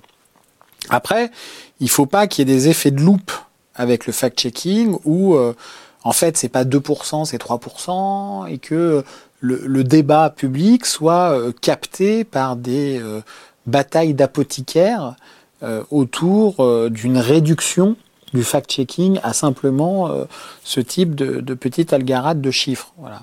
Mais sur la fonction sociale et intellectuelle et utile aux citoyens, de toute façon, moi, je, suis. Voilà, on fait, on regarde. Après, il y a la question des, en effet, des listes les médias qu'on peut, qu'on conseille de lire. J'en vois bien l'utilité dans un moment où euh, le complotisme saisit beaucoup la jeunesse, euh, les réseaux sociaux, etc., etc. Mais comme s'il y avait un danger permanent du peuple numérique, ce qui, me gêne un peu, moi, cette idée-là, parce que euh, les, plus gros producteurs de fake news, c'est quand même les gouvernements. Enfin, je, ou les journalistes. Ou, oui, ou ça peut être les journalistes, mais enfin, quand même, enfin, oublions pas que euh, une grande partie des pays occidentaux sont partis faire la guerre en Irak euh, sur la foi d'une énorme fake news euh, américaine. En voilà. Libye aussi, non? En Libye, il y a eu de très grosses fake news. Bah, par exemple, en Libye, il a été dit, ça a fait le tour du monde. Chacun pourra retrouver. il a été dit que Kadhafi a envoyé son aviation euh, bombarder euh, Tripoli en février 2011. C'est pas BHL qui... Si, si, BHL a relayé tout ça et, et bon, la scène selon laquelle l'aviation libyenne a bombardé des populations civiles le 21 février 2011, qui est une information qui était sortie dans Al Jazeera sur la foi d'un témoignage euh, téléphonique dont on voyait pas le, visage de la, de la, personne, qui a fait le tour du monde. Hein. Ça fait des urgents, etc. Bon, voilà. Cette scène n'existe pas. Cette scène n'existe pas. Elle n'existe pas à tel point que l'ambassadeur français en Libye, François Gouillette à l'époque, est entendu quelques jours plus tard au Parlement, il dit cette scène n'existe pas. Euh, le ministre de la Défense, Robert Gates, et le, chef d'état-major de l'armée américaine, qui sont entendus au Sénat euh, début mars 2011, disent cette scène n'existe pas. Cette scène n'existe pas. Et pourtant, partout il a été dit, et chacun qui a un peu en souvenir la guerre en Libye croit que Kadhafi a bombardé des populations civiles. En fait, ça n'est pas vrai. Alors, ça fait pas de Kadhafi un démocrate, ça fait, hein, je pas. Bon, c'était un tyran, c'était bon, mais ça, c'est pas vrai. Voilà, c'est pas vrai. Et moi, j'ai rencontré pour le livre hein, dont je parlais tout à l'heure euh, Bernard-Henri Lévy. Euh, que je crois sincère hein, dans sa démarche, euh, comment dire, de se prendre un peu pour euh, pour Malraux, quoi. C'est-à-dire, c'est ce qu'il a raconté dans son livre La guerre sans l'aimer, que ben voilà, il a un chef-d'œuvre. Il, il avait, être un oui, ah, ben, c'est un, un, journal en costume de soi-même, quoi. Et, et, et, il avait il avait comme ça le, le avec la guerre en Libye, le, la situation paroxystique de la guerre juste, de son concept de guerre juste comme s'il suffisait de, penser politiquement juste, à savoir Kadhafi est un tyran, pour que la guerre soit juste. Comme si c'était aussi simple que ça. Bon, mais peut-être qu'il est sincère et moi je suis pas dans le secret des âmes des gens ici. Voilà. En revanche, dans notre entretien et c'est dans le livre et, il a même validé la citation. Donc euh, bon, il pourra pas. Hein, J'ai un mail. D'ailleurs, il l'a jamais démenti hein, depuis l'automne dernier. Il dit oui, c'est vrai, il n'y a pas eu de massacre de population civile. Or, il disait l'inverse. Alors après, il est très habile. Hein. Il dit, mais justement, euh, il n'y a pas des, y a, sa phrase d'après, c'est il n'y a pas d'histoire des catastrophes évitées. C'est précisément pour ça qu'on fait des guerres préventives, etc. Enfin, quand même, quand même moi, je pensais que cette phrase de BHL allait faire un peu événement quand le livre est sorti. Bon, elle est passée un peu inaperçue, mais bon, c'est dans le livre. Oui, il n'y avait pas de massacre. C'est vrai, il n'y avait pas de massacre de population euh, civile. Bon, euh, il y a eu un début de guerre civile, je l'ai dit tout à l'heure. Il y a eu, euh, il y a eu une insurrection, il y a eu une répression par le régime Kadhafi. Il n'y a a pas de doute. Mais le génocide en route ou le massacre de population civile, ah, ça, c'était des fake news qu'on a, qu'on a accompagné. Et on peut regarder cette histoire-là avec, euh, euh, les, avec un regard maintenant un peu plus clinique et un peu plus froid. Donc pour revenir à notre discussion. Pour rajouter juste avant les charniers ouais. Ah bah oui, bien sûr, les charniers, bien sûr, bien sûr. Euh, pour revenir à la question. Ouais, sur les listes de, de, de journaux. Euh, c'est toujours compliqué de, savoir qui fait la liste, selon quels critères. Euh, et puis, euh, où ça commence et où ça s'arrête, quoi. C'est-à-dire que c'est à la fois par les promoteurs qui font ça l'idée euh, d'accompagner l'esprit critique du lecteur et sa vigilance vis-à-vis du tout numérique, de voilà. Euh, et en même temps, je trouve qu'il y a un risque potentiel, précisément, de priver le citoyen de son libre arbitre. Voilà. Et, chacun est libre de lire ce qu'il a envie euh, de lire. Euh,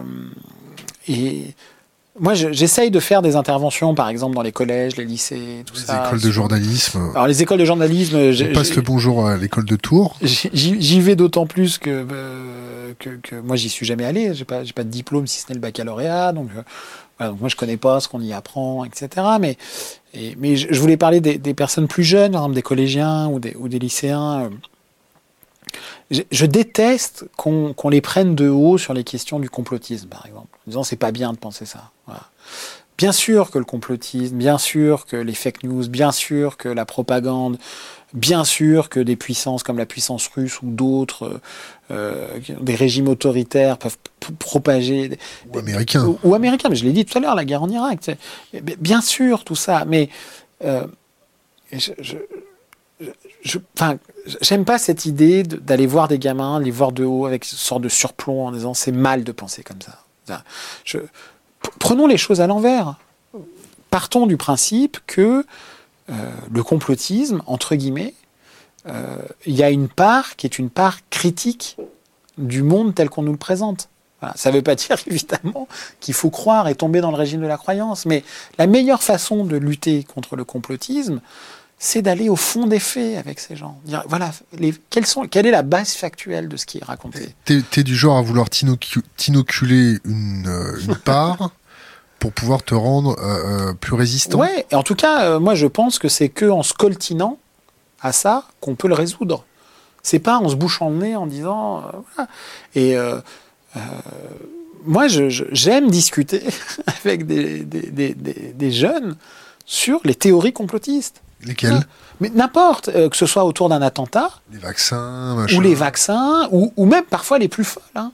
Euh, je veux dire. Comme, euh, comme, la Terre est plate. Ouais, le, le, la Terre est plate, les, les, Illuminati, les les comment les, les serpents là comment ça s'appelle les reptiliens les reptiliens il y a des empreintes énormes de ces trucs là bon euh, mais de la même manière que euh, il y a 120 ans, il y avait le protocole des sages de Sion euh, qui a nourri l'antisémitisme moderne depuis, depuis des, des, des, décennies. Bon, mais moi je pense que tout ça, ça se regarde au cas par cas, au fait, et, et on démonte patiemment tout ça. Et, et je pense que entraîner notamment ces jeunes-là dans l'exercice de déconstruction, bah ça, les ça les valorise à fond. Et c'est le meilleur vaccin contre ça. les endurcit. ça. Mais bien sûr, ça les endurcit. Et donc voilà, s'ils se posent des questions, ils n'ont pas envie de croire à quelque chose. Bah, D'abord, c'est pas une croyance, puis regardons.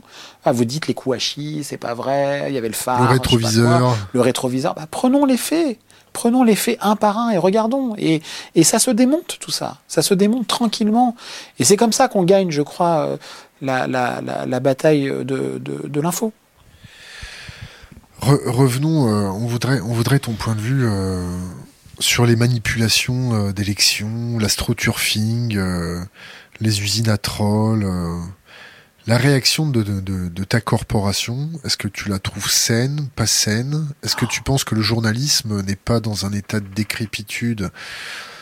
Est-ce que le journalisme ne va pas à volo? Est-ce que le journalisme n'a pas la laisse du pouvoir qui se tend beaucoup plus qu'avant sur le collier euh, de la presse? Est-ce que le fait qu'il y ait une concentration de la presse dans les mains euh, d'oligarques euh, français, ça devient un petit peu trouvons un bon mot, euh, morbide euh,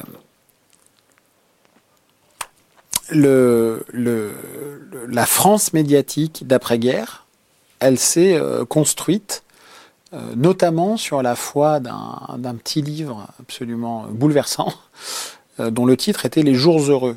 C'était le programme du Conseil national de la résistance. Alors, on en parle beaucoup et on l'apprend à l'école parce que c'est euh, la sécurité sociale, euh, tout ça. Bon, ce qui est vrai.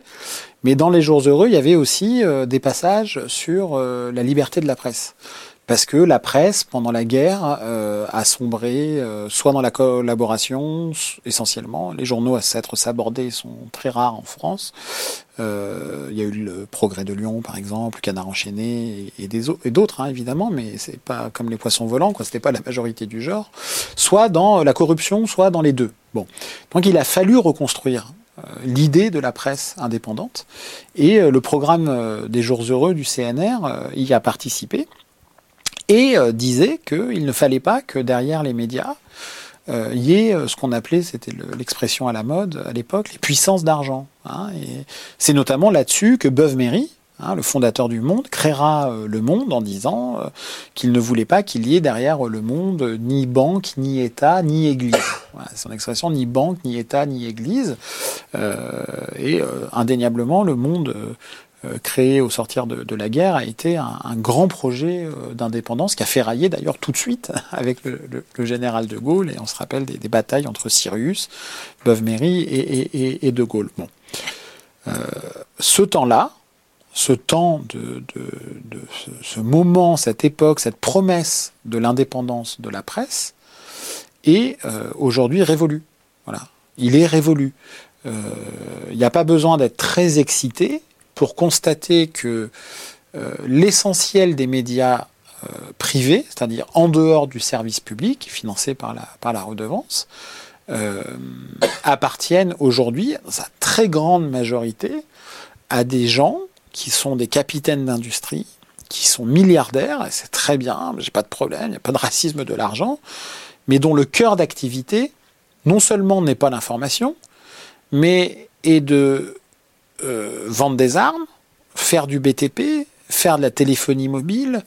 Euh, Bolloré, c'est faire euh, un peu tout ça et, bien plus. D'avoir des bonnes relations avec les gouvernements en place successifs, qu'ils soient de droite ou de gauche, tout ça n'a pas de couleur politique, voire avec des dictatures étrangères, bon, par exemple Bolloré, Dassault, sont des très bons exemples. Je veux dire, une dictature pour euh, Dassault, c'est pas une dictature, c'est un client potentiel. Bon, Bolloré, c'est la même chose, notamment sur le continent, euh, africain. Euh, et donc, il n'est pas besoin d'être hyper vertébré politiquement ou très excité pour constater que les intérêts principaux de ces capitaines d'industrie peuvent entrer en contradiction avec une information libre et indépendante que les journalistes qui travaillent dans les titres qu'ils détiennent sont susceptibles de produire. Bon.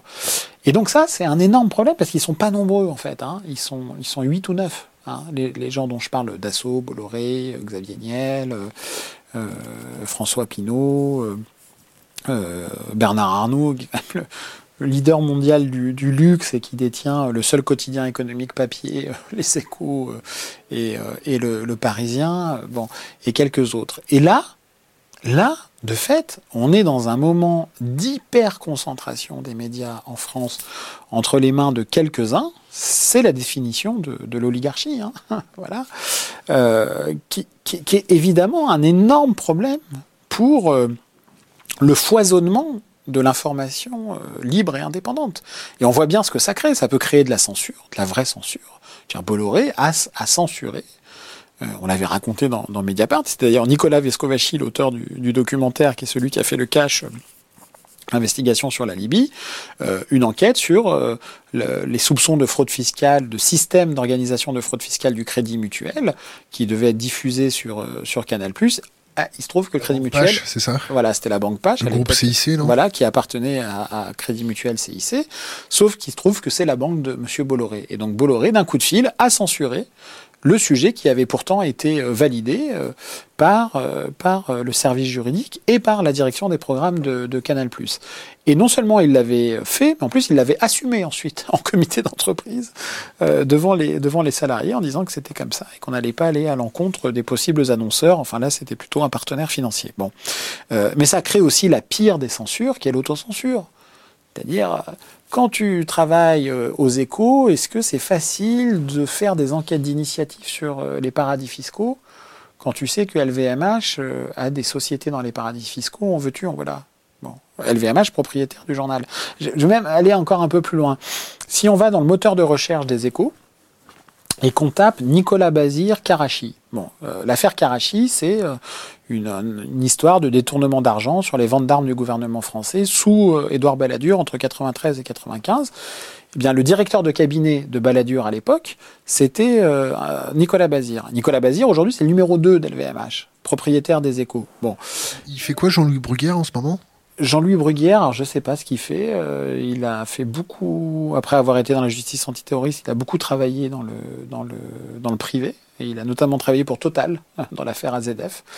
Euh, mais aujourd'hui, je ne sais pas. L'affaire Karachi, faisait quoi déjà? Alors Bruguière, oui, oui, Bruguière, ça avait été dans le volet terroriste de l'affaire Karachi. C'était le juge qui a voulu à tout prix euh, et contre les éléments qu'il avait dans son propre dossier, euh, dire que l'attentat qui avait visé euh, des ingénieurs français à Karachi en mai 2002 était le fait d'Al-Qaïda.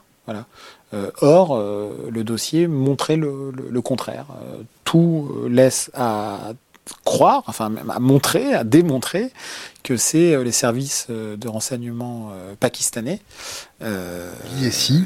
voilà, les redoutables ASI, qui sont derrière cet attentat. Bon, bon, et eh ben Nicolas Bazir, qui est d'ailleurs témoin de mariage hein, de Sarkozy et Carla Bruni, euh, il est renvoyé devant le tribunal correctionnel pour être jugé dans le volet financier, les détournements d'argent sur les ventes d'armes de, gouvernement Balladur. Bon, eh ben, je sais pas si ceux qui nous regardent peuvent, faire l'expérience. Je l'ai pas faite depuis euh, maintenant plusieurs années, mais euh, si on tapait Bazir Karachi, on avait une ou deux brèves qui remontaient. Bon, ben voilà, dans les échos, sur le site des échos. On fait comment pour vaincre cette autocensure? Eh ben ça, c'est, on se bat où on est, mais c'est pas, c'est vraiment pas facile. Je, il fait froid dehors. Euh, euh voilà. Et, les enfants ont besoin de manger. Les enfants ont besoin de manger, mais euh, il faut que la puissance publique euh, considère que euh, lutter pour la liberté d'informer, c'est pas tout à fait la liberté d'expression. La liberté d'expression, c'est la liberté du n'importe qui en démocratie de pouvoir dire ce qu'il a envie de dire à condition de ne pas mordre la ligne jaune de l'incitation à la haine, etc. La liberté d'informer, c'est un peu autre chose. C'est la capacité euh, euh, donnée euh, à des artisans du réel, qui sont les journalistes, de pouvoir faire leur travail et d'assumer leur rôle de dérangeur, d'agent d'intranquillité. De turbulent. Ouais, c'est notre boulot. L'intranquillité, c'est notre boulot. Notre boulot, c'est de produire des informations qui vont... Euh, d'ailleurs, c'est comme ça que le dit la Cour européenne des droits de l'homme, qui est la, justice supranationale, la justice européenne, qui depuis 1976, donc c'est quand même une vieille affaire tout ça, a un arrêt qui est très beau, qui s'appelle l'arrêt Handicide, euh, qui dit que euh, le, journalisme et la production d'informations peut, en démocratie, je cite, heurter, choquer, voire inquiéter. Voilà, peut heurter, choquer, voire inquiéter. C'est quand même, quand même pas rien. C'est-à-dire que la jurisprudence européenne, qui nous gouverne, dit que le journalisme peut heurter, choquer, voire inquiéter. Eh ben oui, c'est notre rôle. Et l'intranquillité, c'est ça, c'est ce qui nous oblige à, à réfléchir sur nous-mêmes, qui nous oblige à pas être d'accord avec nous-mêmes, à heurter ses propres convictions avec euh, les informations. C'est pas c'est pas les opinions hein, qui, qui, qui, qui, vous font réfléchir. Je crois pas. Moi, je pense qu'une opinion, ça, ça permet de conforter avant même d'avoir lu. Euh, celui... Les coups de pare-choc qui te font réfléchir? Oui, je pense que les, je pense sincèrement que ce sont les faits qui font les opinions. Je, ne crois pas que les opinions font les, opinions. C'est pour ça que moi j'aime bien ce boulot-là de, de, de, de, producteur de réel, entre guillemets. De goûter les faits, de se les prendre en pleine mais bien sûr, mais bien sûr, bien sûr qu'on se prend les faits. Euh, voilà, les faits, euh, les faits, ça amène à réfléchir. Les faits sont producteurs de, de conscience. Les faits sont et ça et ça heurte, ça heurte ses aspirations. Ça, peut heurter tes propres aspirations. Ça peut heurter tes propres convictions. Bah, c'est très bien. Comme ça, on n'est pas toujours d'accord avec soi-même. Et bah, c'est, je connais rien de mieux que les faits pour pouvoir être, pour pouvoir produire, produire, produire ça. Un avis sur France 24 et un avis sur euh, RT. Today. Ah oui. Voilà, je ne peux pas donner le mec qui se défile, mais euh, euh, je vois bien le parallélisme. Euh, en, Financement d'État. Il y, a deux, il y a deux, voilà. Les deux sont financés. Ouais, ouais, les deux sont financés.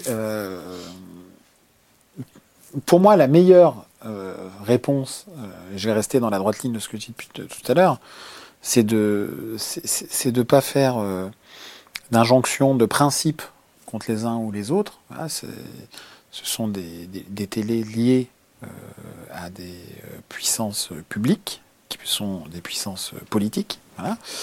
Euh, je, pense que le régime de Vladimir Poutine est un régime autrement plus autoritaire que le régime français, et que Poutine est autrement plus autoritaire que les gouvernements français. Même après la Sarkozy, même après tout ça?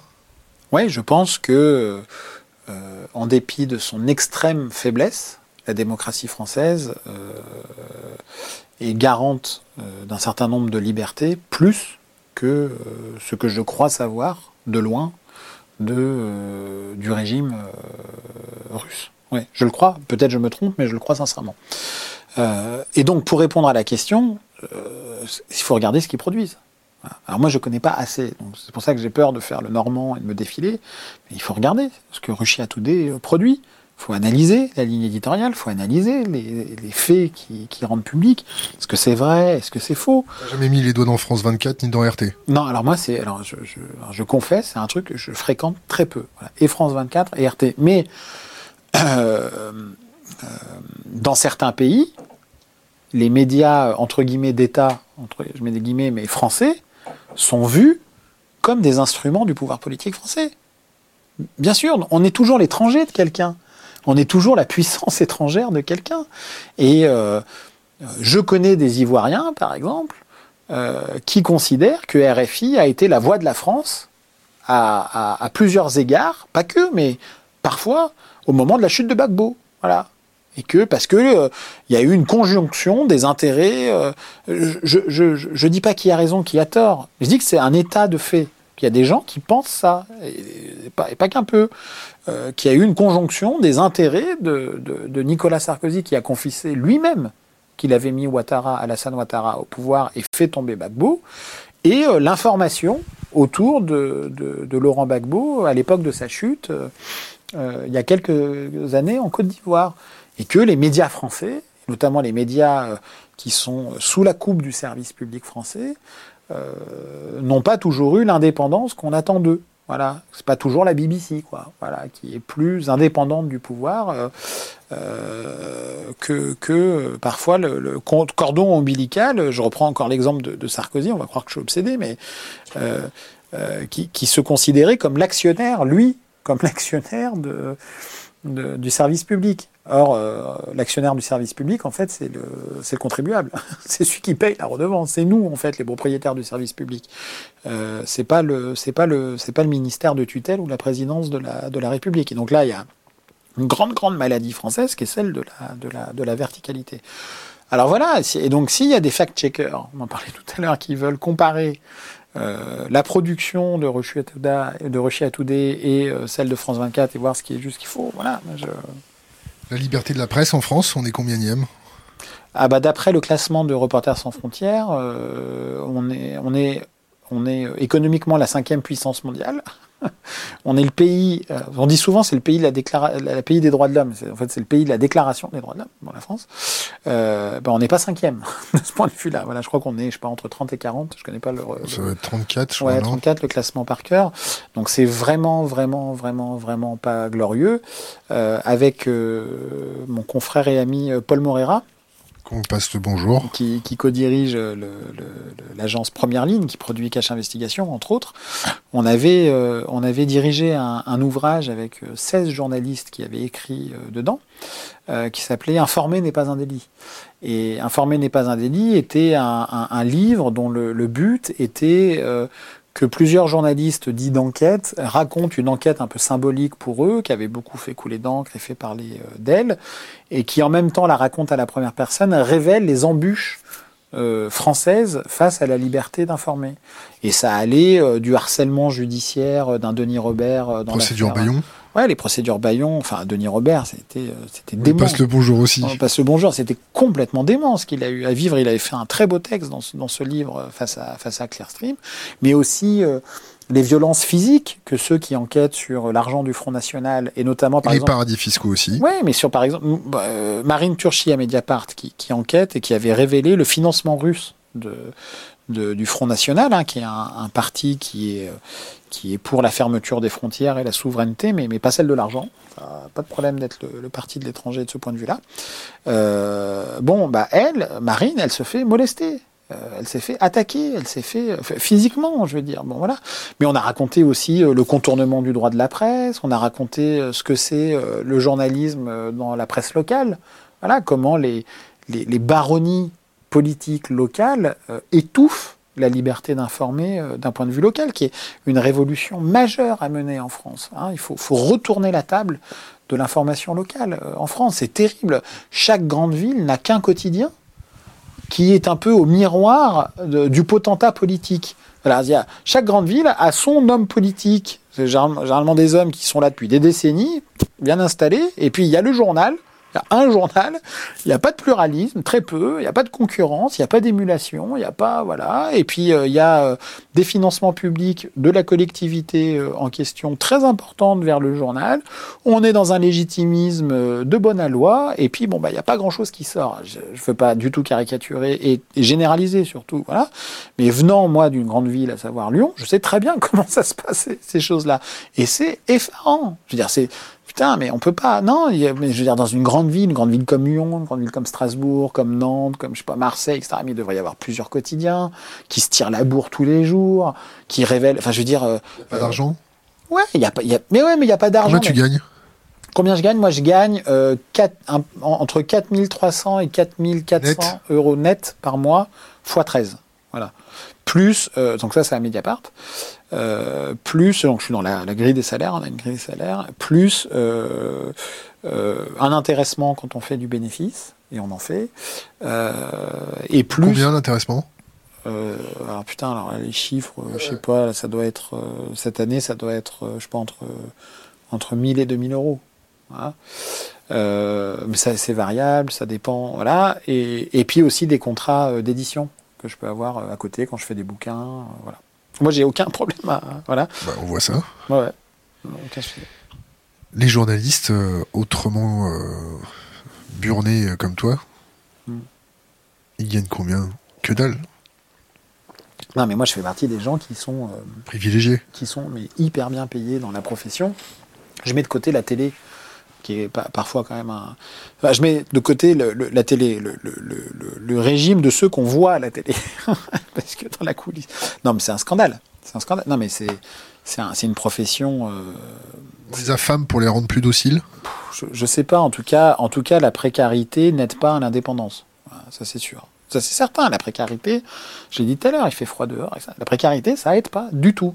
Ça aide pas du tout. Bon, et c'est une, une, profession qui est dramatiquement, euh, dramatiquement euh, précarisée. Et on m'interroge par exemple souvent sur euh, l'abattement fiscal des journalistes. Hein, les 7500 balles. Là, voilà, les 7650 euros qu'on retranche de, de la, du volume des revenus qu'on déclare.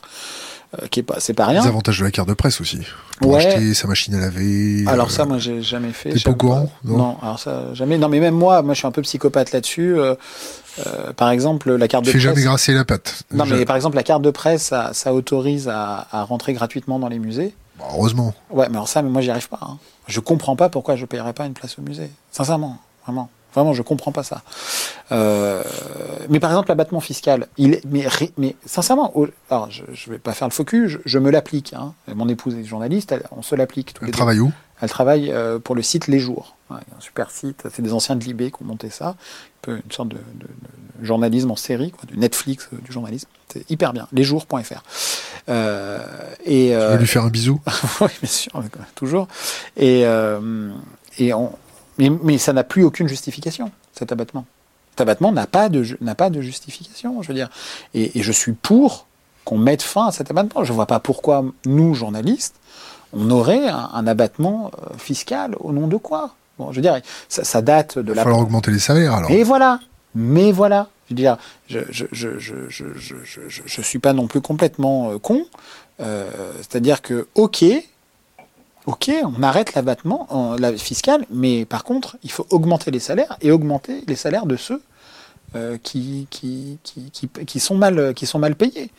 Euh, donc créons euh, une caisse mutualiste avec l'argent de l'abattement fiscal pour verser à ce, j'en sais rien, on peut imaginer plein de trucs, mais j'aurais rien contre la fin de l'abattement fiscal des journalistes. Au contraire, c'est inique. Est-ce que tu vois un sujet à aborder avec nous? Est-ce que tu as envie de parler d'un truc Non, on a envie de parler d'un truc avec toi. Comment ah tu bah... fais pour te sécuriser, euh, Ah, pour faire voilà. tes enquêtes? Euh, On s'est permis un petit peu de te scanner un peu avant que tu arrives. T'as un iPhone, Mhm. t'as des applications pourries dessus. Bah comment ça j'ai. T'as euh, pas un Candy Crush ou une connerie comme ça Ah non. Non T'as que Non, non j'ai Signal. Telegram, euh, j'ai- des choses comme ça Signal, j'ai Viber, j'ai D'accord. Telegram. T'as aucune application, genre une lampe de poche euh, Bah, j'ai la lampe de poche de l'iPhone. Ah ouais, Ouais. Et et- et t'en as d'autres applications euh, que t'as installées toi-même Genre t'as pas une application pour jouer au poker euh, non, j'ai un jeu de foot. T'as un jeu de foot, Ouais. d'accord. Ouais. Ton jeu bien. de foot, euh, il te demande quoi euh, Il a accès à ton micro, Non. à tes contacts Non. Non. Non. D'accord. Tu fais comment pour te sécuriser en tant que journaliste? Alors, moi, je suis très mauvais. Euh, je suis pas geek du tout. Voilà, donc, euh, mais, euh, alors, comment je fais? On a un service informatique au journal qui nous donne un, un nombre de prescriptions importantes. Voilà. On, a, on a beaucoup travaillé avec la quadrature du net. On leur passe le bonjour. On leur passe le bonjour à, à Mediapart pour sécuriser un certain nombre de, de- de plateformes, etc. Euh, donc moi, je suis en... Alors j'ai vu qu'il y avait une faille récemment, mais je suis sur PGP. Enfin, j'ai, euh, voilà, c'est crypté euh, les mails. C'est chiffré, pardon. Ouais, mais voilà, tu- voilà, je suis vraiment une brêle, donc voilà. Je suis toutes les prescriptions du, du service informatique. Euh, donc il nous arrive, euh, ben, on a un ordinateur non connecté, euh, voilà. On, on- on a par exemple un- une plateforme qui s'appelle FrenchLeaks pour nous transmettre euh, des, des- des documents de manière totalement confidentielle. C'est la quadrature du net qui nous a aidé à faire tout ça. Qui ça, tu sais, non? Benjamin, Bayard. non, Sontag, Ouais, Sontag. voilà, Benjamin Sontag, qui nous a aidés. Euh, donc tout ça, ça se passe bah, sur un ordinateur qui n'est jamais connecté. C'est hyper compliqué. Des codes, des, lignes de code pas possibles et tout. Bon, moi, j'apprends euh, tout ça, voilà. Après, euh, moi, je fais. Bon, après, j'ai les applications là, Signal, tout ça. Je, bon, on utilise beaucoup. Alors, dans, dans le domaine dans lequel j'évolue professionnellement, et notamment, par exemple, dans le monde politique, tout le monde est persuadé d'être écouté. Voilà. Tout le monde est sûr, vrai ou faux, mais tout le monde est sûr, il est sur écoute. Voilà. Les, députés, les ministres, ils, ont, ils sont tous sûrs qu'ils sont sur écoute tout le temps. Voilà. Donc, euh, c'est vrai que c'est hyper pratique, ces trucs, hein, ces signals ou ces machins, parce qu'il y a comme une forme de, de sentiment de sécurité numérique, et donc ils sont. euh, voilà. Bon. Euh, alors, moi, je suis très vieille école par ailleurs. C'est-à-dire que je ne crois qu'en qu'au rendez-vous physique. Tu fais du downgrade Voilà. technologique? C'est quoi du downgrade technologique Bah, tu fais euh, le téléphone arabe, tu passes avec tes. euh, Oui, je fais le téléphone arabe, les sources délicates ont, ont, ont des surnoms euh, pourris, euh, voilà. Y compris dans ton téléphone portable Y compris dans mon téléphone portable. C'est bien. Voilà, ça arrive. Tes collègues Bah pareil, on essaye d'avoir une culture commune, quoi. Alors ça, c'est vraiment les gens de la technique chez nous qui nous disent, voilà, qui, voilà, on fait. Voilà. Et alors, on nous a dit aussi de ne jamais trop en dire sur euh, ce qu'on fait et comment on le fait, Comment tu te sécurises? Comment on se sécurise, alors, parce qu'on m'a toujours donné l'exemple de Christophe Barbier de l'Express qui un jour avait dit dans ses éditos là où il fait avec sa, son écharpe et à côté d'une plante verte où il avait dit le site euh, de l'Express est inviolable. Ouais, Il s'est fait défoncer dans la demi-heure, c'est ça Ouais, c'est ça, dans la demi-heure. le Ça lui a servi de leçon, hein, Voilà. hein Ça lui a fait du bien nous, un peu. Nous, on nous a. Voilà. Nous, il y avait eu une faille une, une fois, euh, il y a très longtemps, il y a déjà de longues années dans le, dans le site. On l'avait rendu public, euh, la faille, et qui était un. Il y avait en effet une faille qui, qui, qui, qui avait permis de rentrer dans le, dans le site à des hackers. On n'a jamais pu euh, identifier. À des pirates. euh, à des pirates, ouais. pas des hackers, pardon, à des pirates. Et euh, on n'a jamais su d'où- ça venait, mais ça nous a permis de. Vous faites un peu de pen test euh, sur votre infrastructure pentest Penetration testing. Ah bah je pense, ouais. Alors ça, faut vraiment demander au service, mais je pense, ouais. Ils sont assez à cran, quoi, dessus, donc... euh, Vous conseillez Souillac ou euh, Yogosha pour euh, vous- D'accord. bah, je transmettrai. On arrive à la fin de notre émission. Euh, tu vois un truc à aborder, un sujet à aborder? Ah non, envie d'aborder un je suis là truc? pour répondre. Non? Non, non, ça va, non, super. Donc la- la- l'avant-dernière question, c'est euh, pas une question, c'est laisser un conseil pour les jeunes générations, une bouteille à la mer, Mhm, quelque chose d'impérissable sur les réseaux. mhm. Qu'est-ce que tu peux laisser? Bah, c'est une question pour ceux qui auraient envie de faire ce, ce métier. Enfin, pas une question, c'est une bouteille euh, dans laquelle je mettrai le message de, à l'adresse de ceux qui auraient envie de faire ce, ce- ce boulot. Euh, on me demande, moi, souvent, c'est quoi les qualités? C'est quoi qu'il faut pour être un bon journaliste? Bon. Et euh, ce dont je suis à peu près certain, c'est que ça ne s'apprend pas à l'école. Ça, c'est sûr. Euh, et j'en vois en fait euh, trois, dont la première, ça va paraître hyper tarte à la crème, mais je le crois vraiment. Très cliché. Très cliché, mais c'est, mais je vais expliquer pourquoi. C'est la curiosité. Mais attention, la curiosité, c'est une humilité. En fait, la curiosité, ça veut dire je sais pas. Moi, il n'y a rien qui me rend plus dingue que euh, les jeunes générations ou plus âgées, peu importe, mais qui savent. Les gens qui savent, les sachants. Ils savent tout. Ils, savent, euh, ils savent comment faire l'équipe de France et résoudre le conflit israélo-palestinien. Ils savent. Voilà. Ils, savent avant même d'apprendre. Et en fait, c'est quand même un truc de malade, notre boulot, c'est ne pas savoir, apprendre et transmettre. Tout ce, que, tout ce que tu sais, c'est que tu ne sais rien. Ouais, non, mais vraiment, alors, pour ça que je dis, c'est un peu.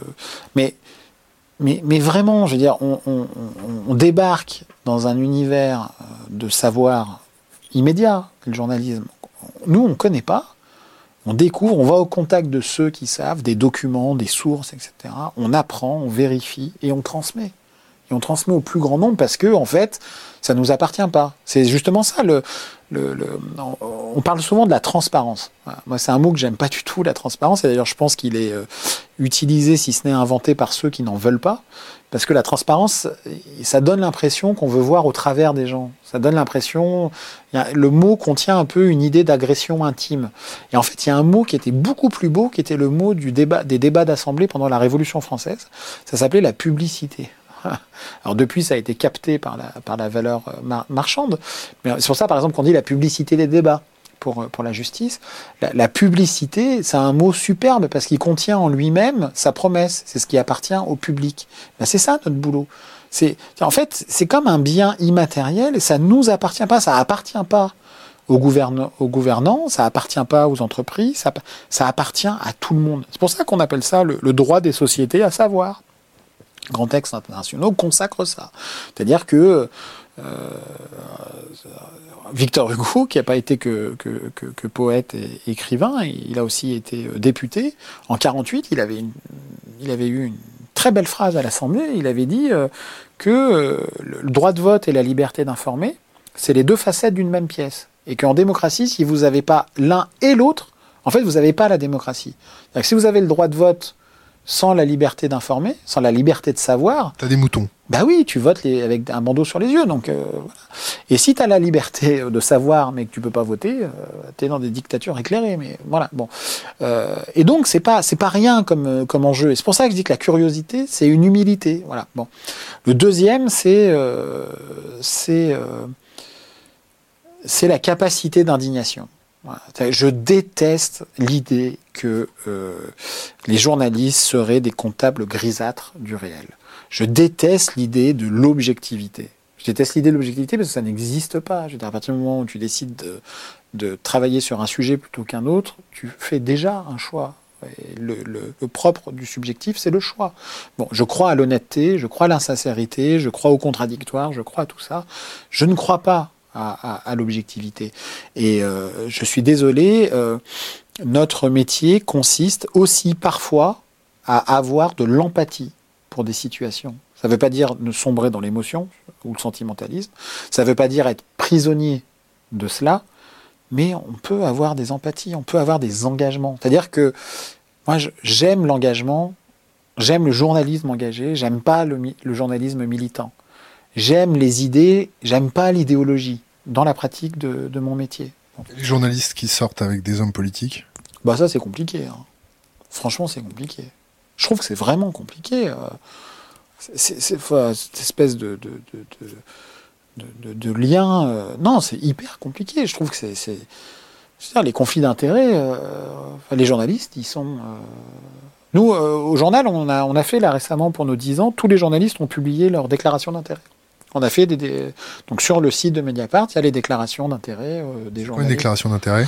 Eh ben, c'est de de, de, de, de, dire euh, Avec sont. qui tu couches? Non, ça, ça, c'est ça c'est pas ça c'est pas du tout. Euh, euh, il y a une liberté, un secret intime de, de ça, mais non, mais avec quelle est quelle est la profession du compagnon ou, de la compagne? Est-ce qu'on a avec qui tu couches?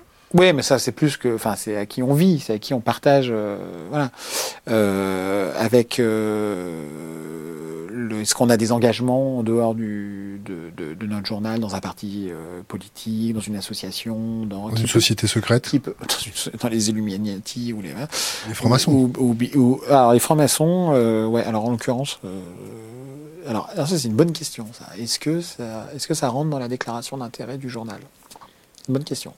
Ça c'est une super bonne question, je sais pas. Ouais, ça je sais pas.